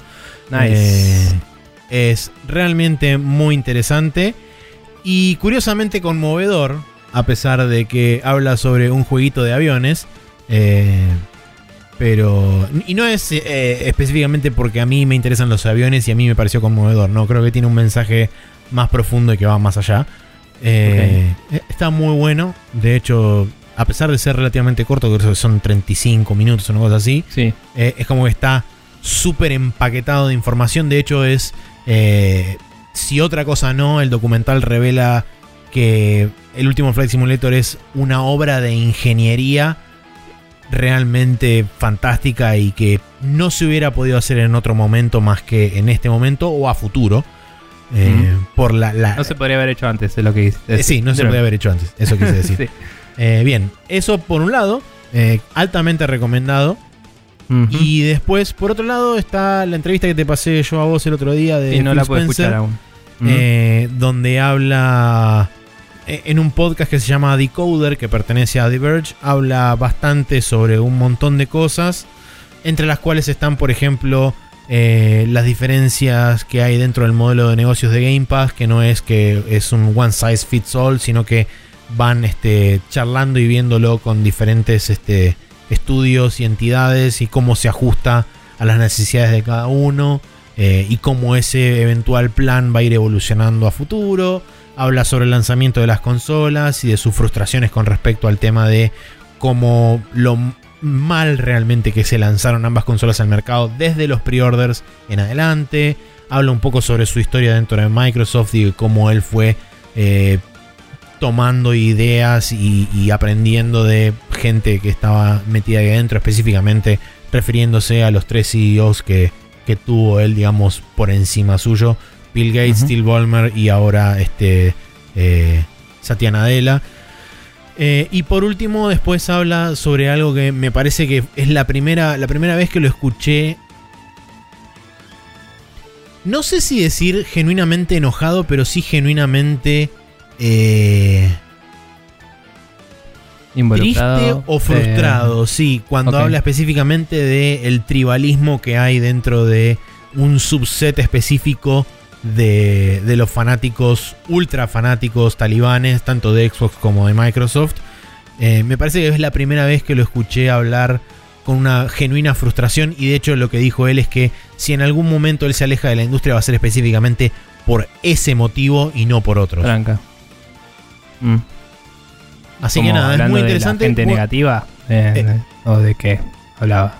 Eh, no, habla justamente de, de la, toxic- la toxicidad en general que genera ese tipo de gente. eh, porque bien, el- el cabeza de termismo, digamos. Sí, el, el- el chabón le pregunta qué, qué pasaba por la cabeza cuando veía los videos de gente que compra una Xbox y después la pisa con el auto, o de la gente que, no sé, compra una PlayStation y la rompe con un martillo y qué sé yo. Es como que la, discusión o sus declaraciones parten desde esa idea. Eh. Y lo lleva, digamos, al punto del extremismo de ambas consolas y, y esa rivalidad que no tiene ningún sentido. eh, que, digamos, él a grandes rasgos, medio eh, parafraseando, dice, existen dos tipos de rivalidades. Una rivalidad sana, competitiva, que ayuda a elevar a toda la industria. Y después existe la rivalidad tóxica y tribalista de, este, como a mí me gusta lo que yo compré, yo quiero que tu producto falle para que el mío eh, sea exitoso. Y ese tipo de Sí. rivalidad no le sirve a nadie. Está bien. Está, está bueno. Está bueno que. mm, o sea, no, Mm. no quiero elevarlo tampoco a un nivel como, oh, qué benevolente y mágico que es Phil Spencer, ¿no? Pero digo, está bueno que alguien en su posición se tome un rato para opinar de esas cosas que en muchos diálogos online se considerarían como tomar una decisión, un- una posición política, entre comillas, entonces la gente querría evitarlo, digamos. Como es algo Sí. que probablemente las relaciones públicas de Microsoft le advertirían que no Que conteste no haga o no diga o no haga declaraciones al respecto, sí, seguro. Supongo, no sé, es lo que otras empresas harían. Y digo, está bueno que el chabón diga su opinión de esa forma. Igual el tipo está muy bien entrenado con la prensa y siempre se fija bien lo que dice.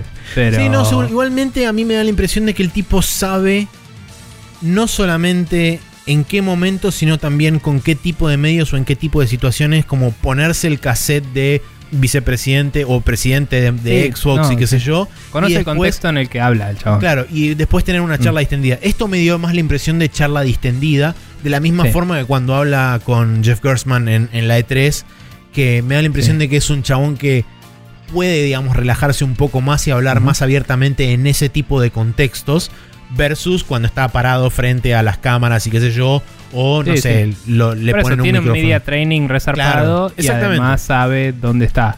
Pero te digo, está, está bueno porque otras empresas le preguntas eso y te Sí, cambian el tema para venderte el producto. Tipo, como nada.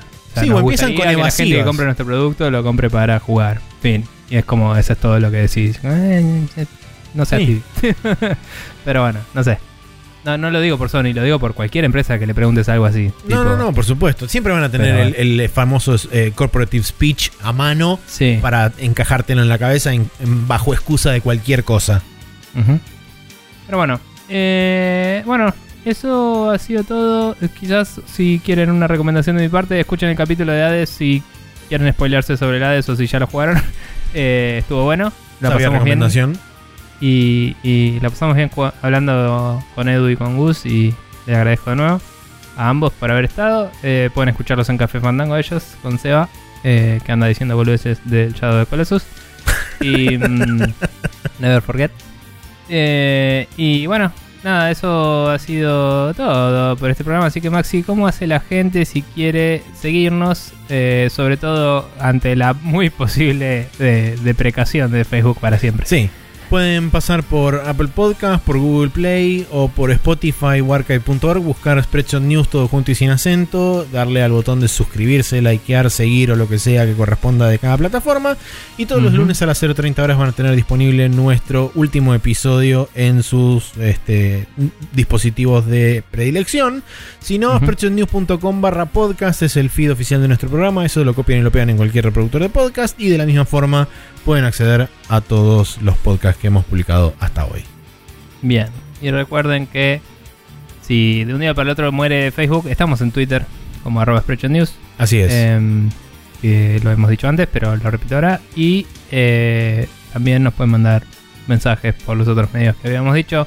El mail en spreadshotnews.gmail.com y las preguntas en spreadshotnews.com barra preguntas. Eh, igual vamos a avisar con tiempo, sea lo que sea que hagamos. Y somos medio pajeros, así que vamos a tardar un rato en hacerlo también. Eh, probablemente. Pero, pero bueno, creo que la idea es cerrar Facebook a la mierda por alguna u otra alternativa. No sé, cuál sea. Eso es todo por esta semana, gente. Y nos vamos a seguir jugando Yakuza 7 porque para qué mierda... ¿Para qué le vamos no a mentir? tipo, sí. Y cual. nos vamos a mentir O sea, a nosotros mismos. Onda, en mi casa no hay absolutamente nada para comer. Nada, ¿eh? Onda, desayuné y almorcé empanadas ayer. Bien. Y adivina que voy a merendar. No voy a salir a comprar comida. Voy a jugar Yakuza 7. Yakuza 7 va a ser el alimento del alma. Sí. Bien. Bueno.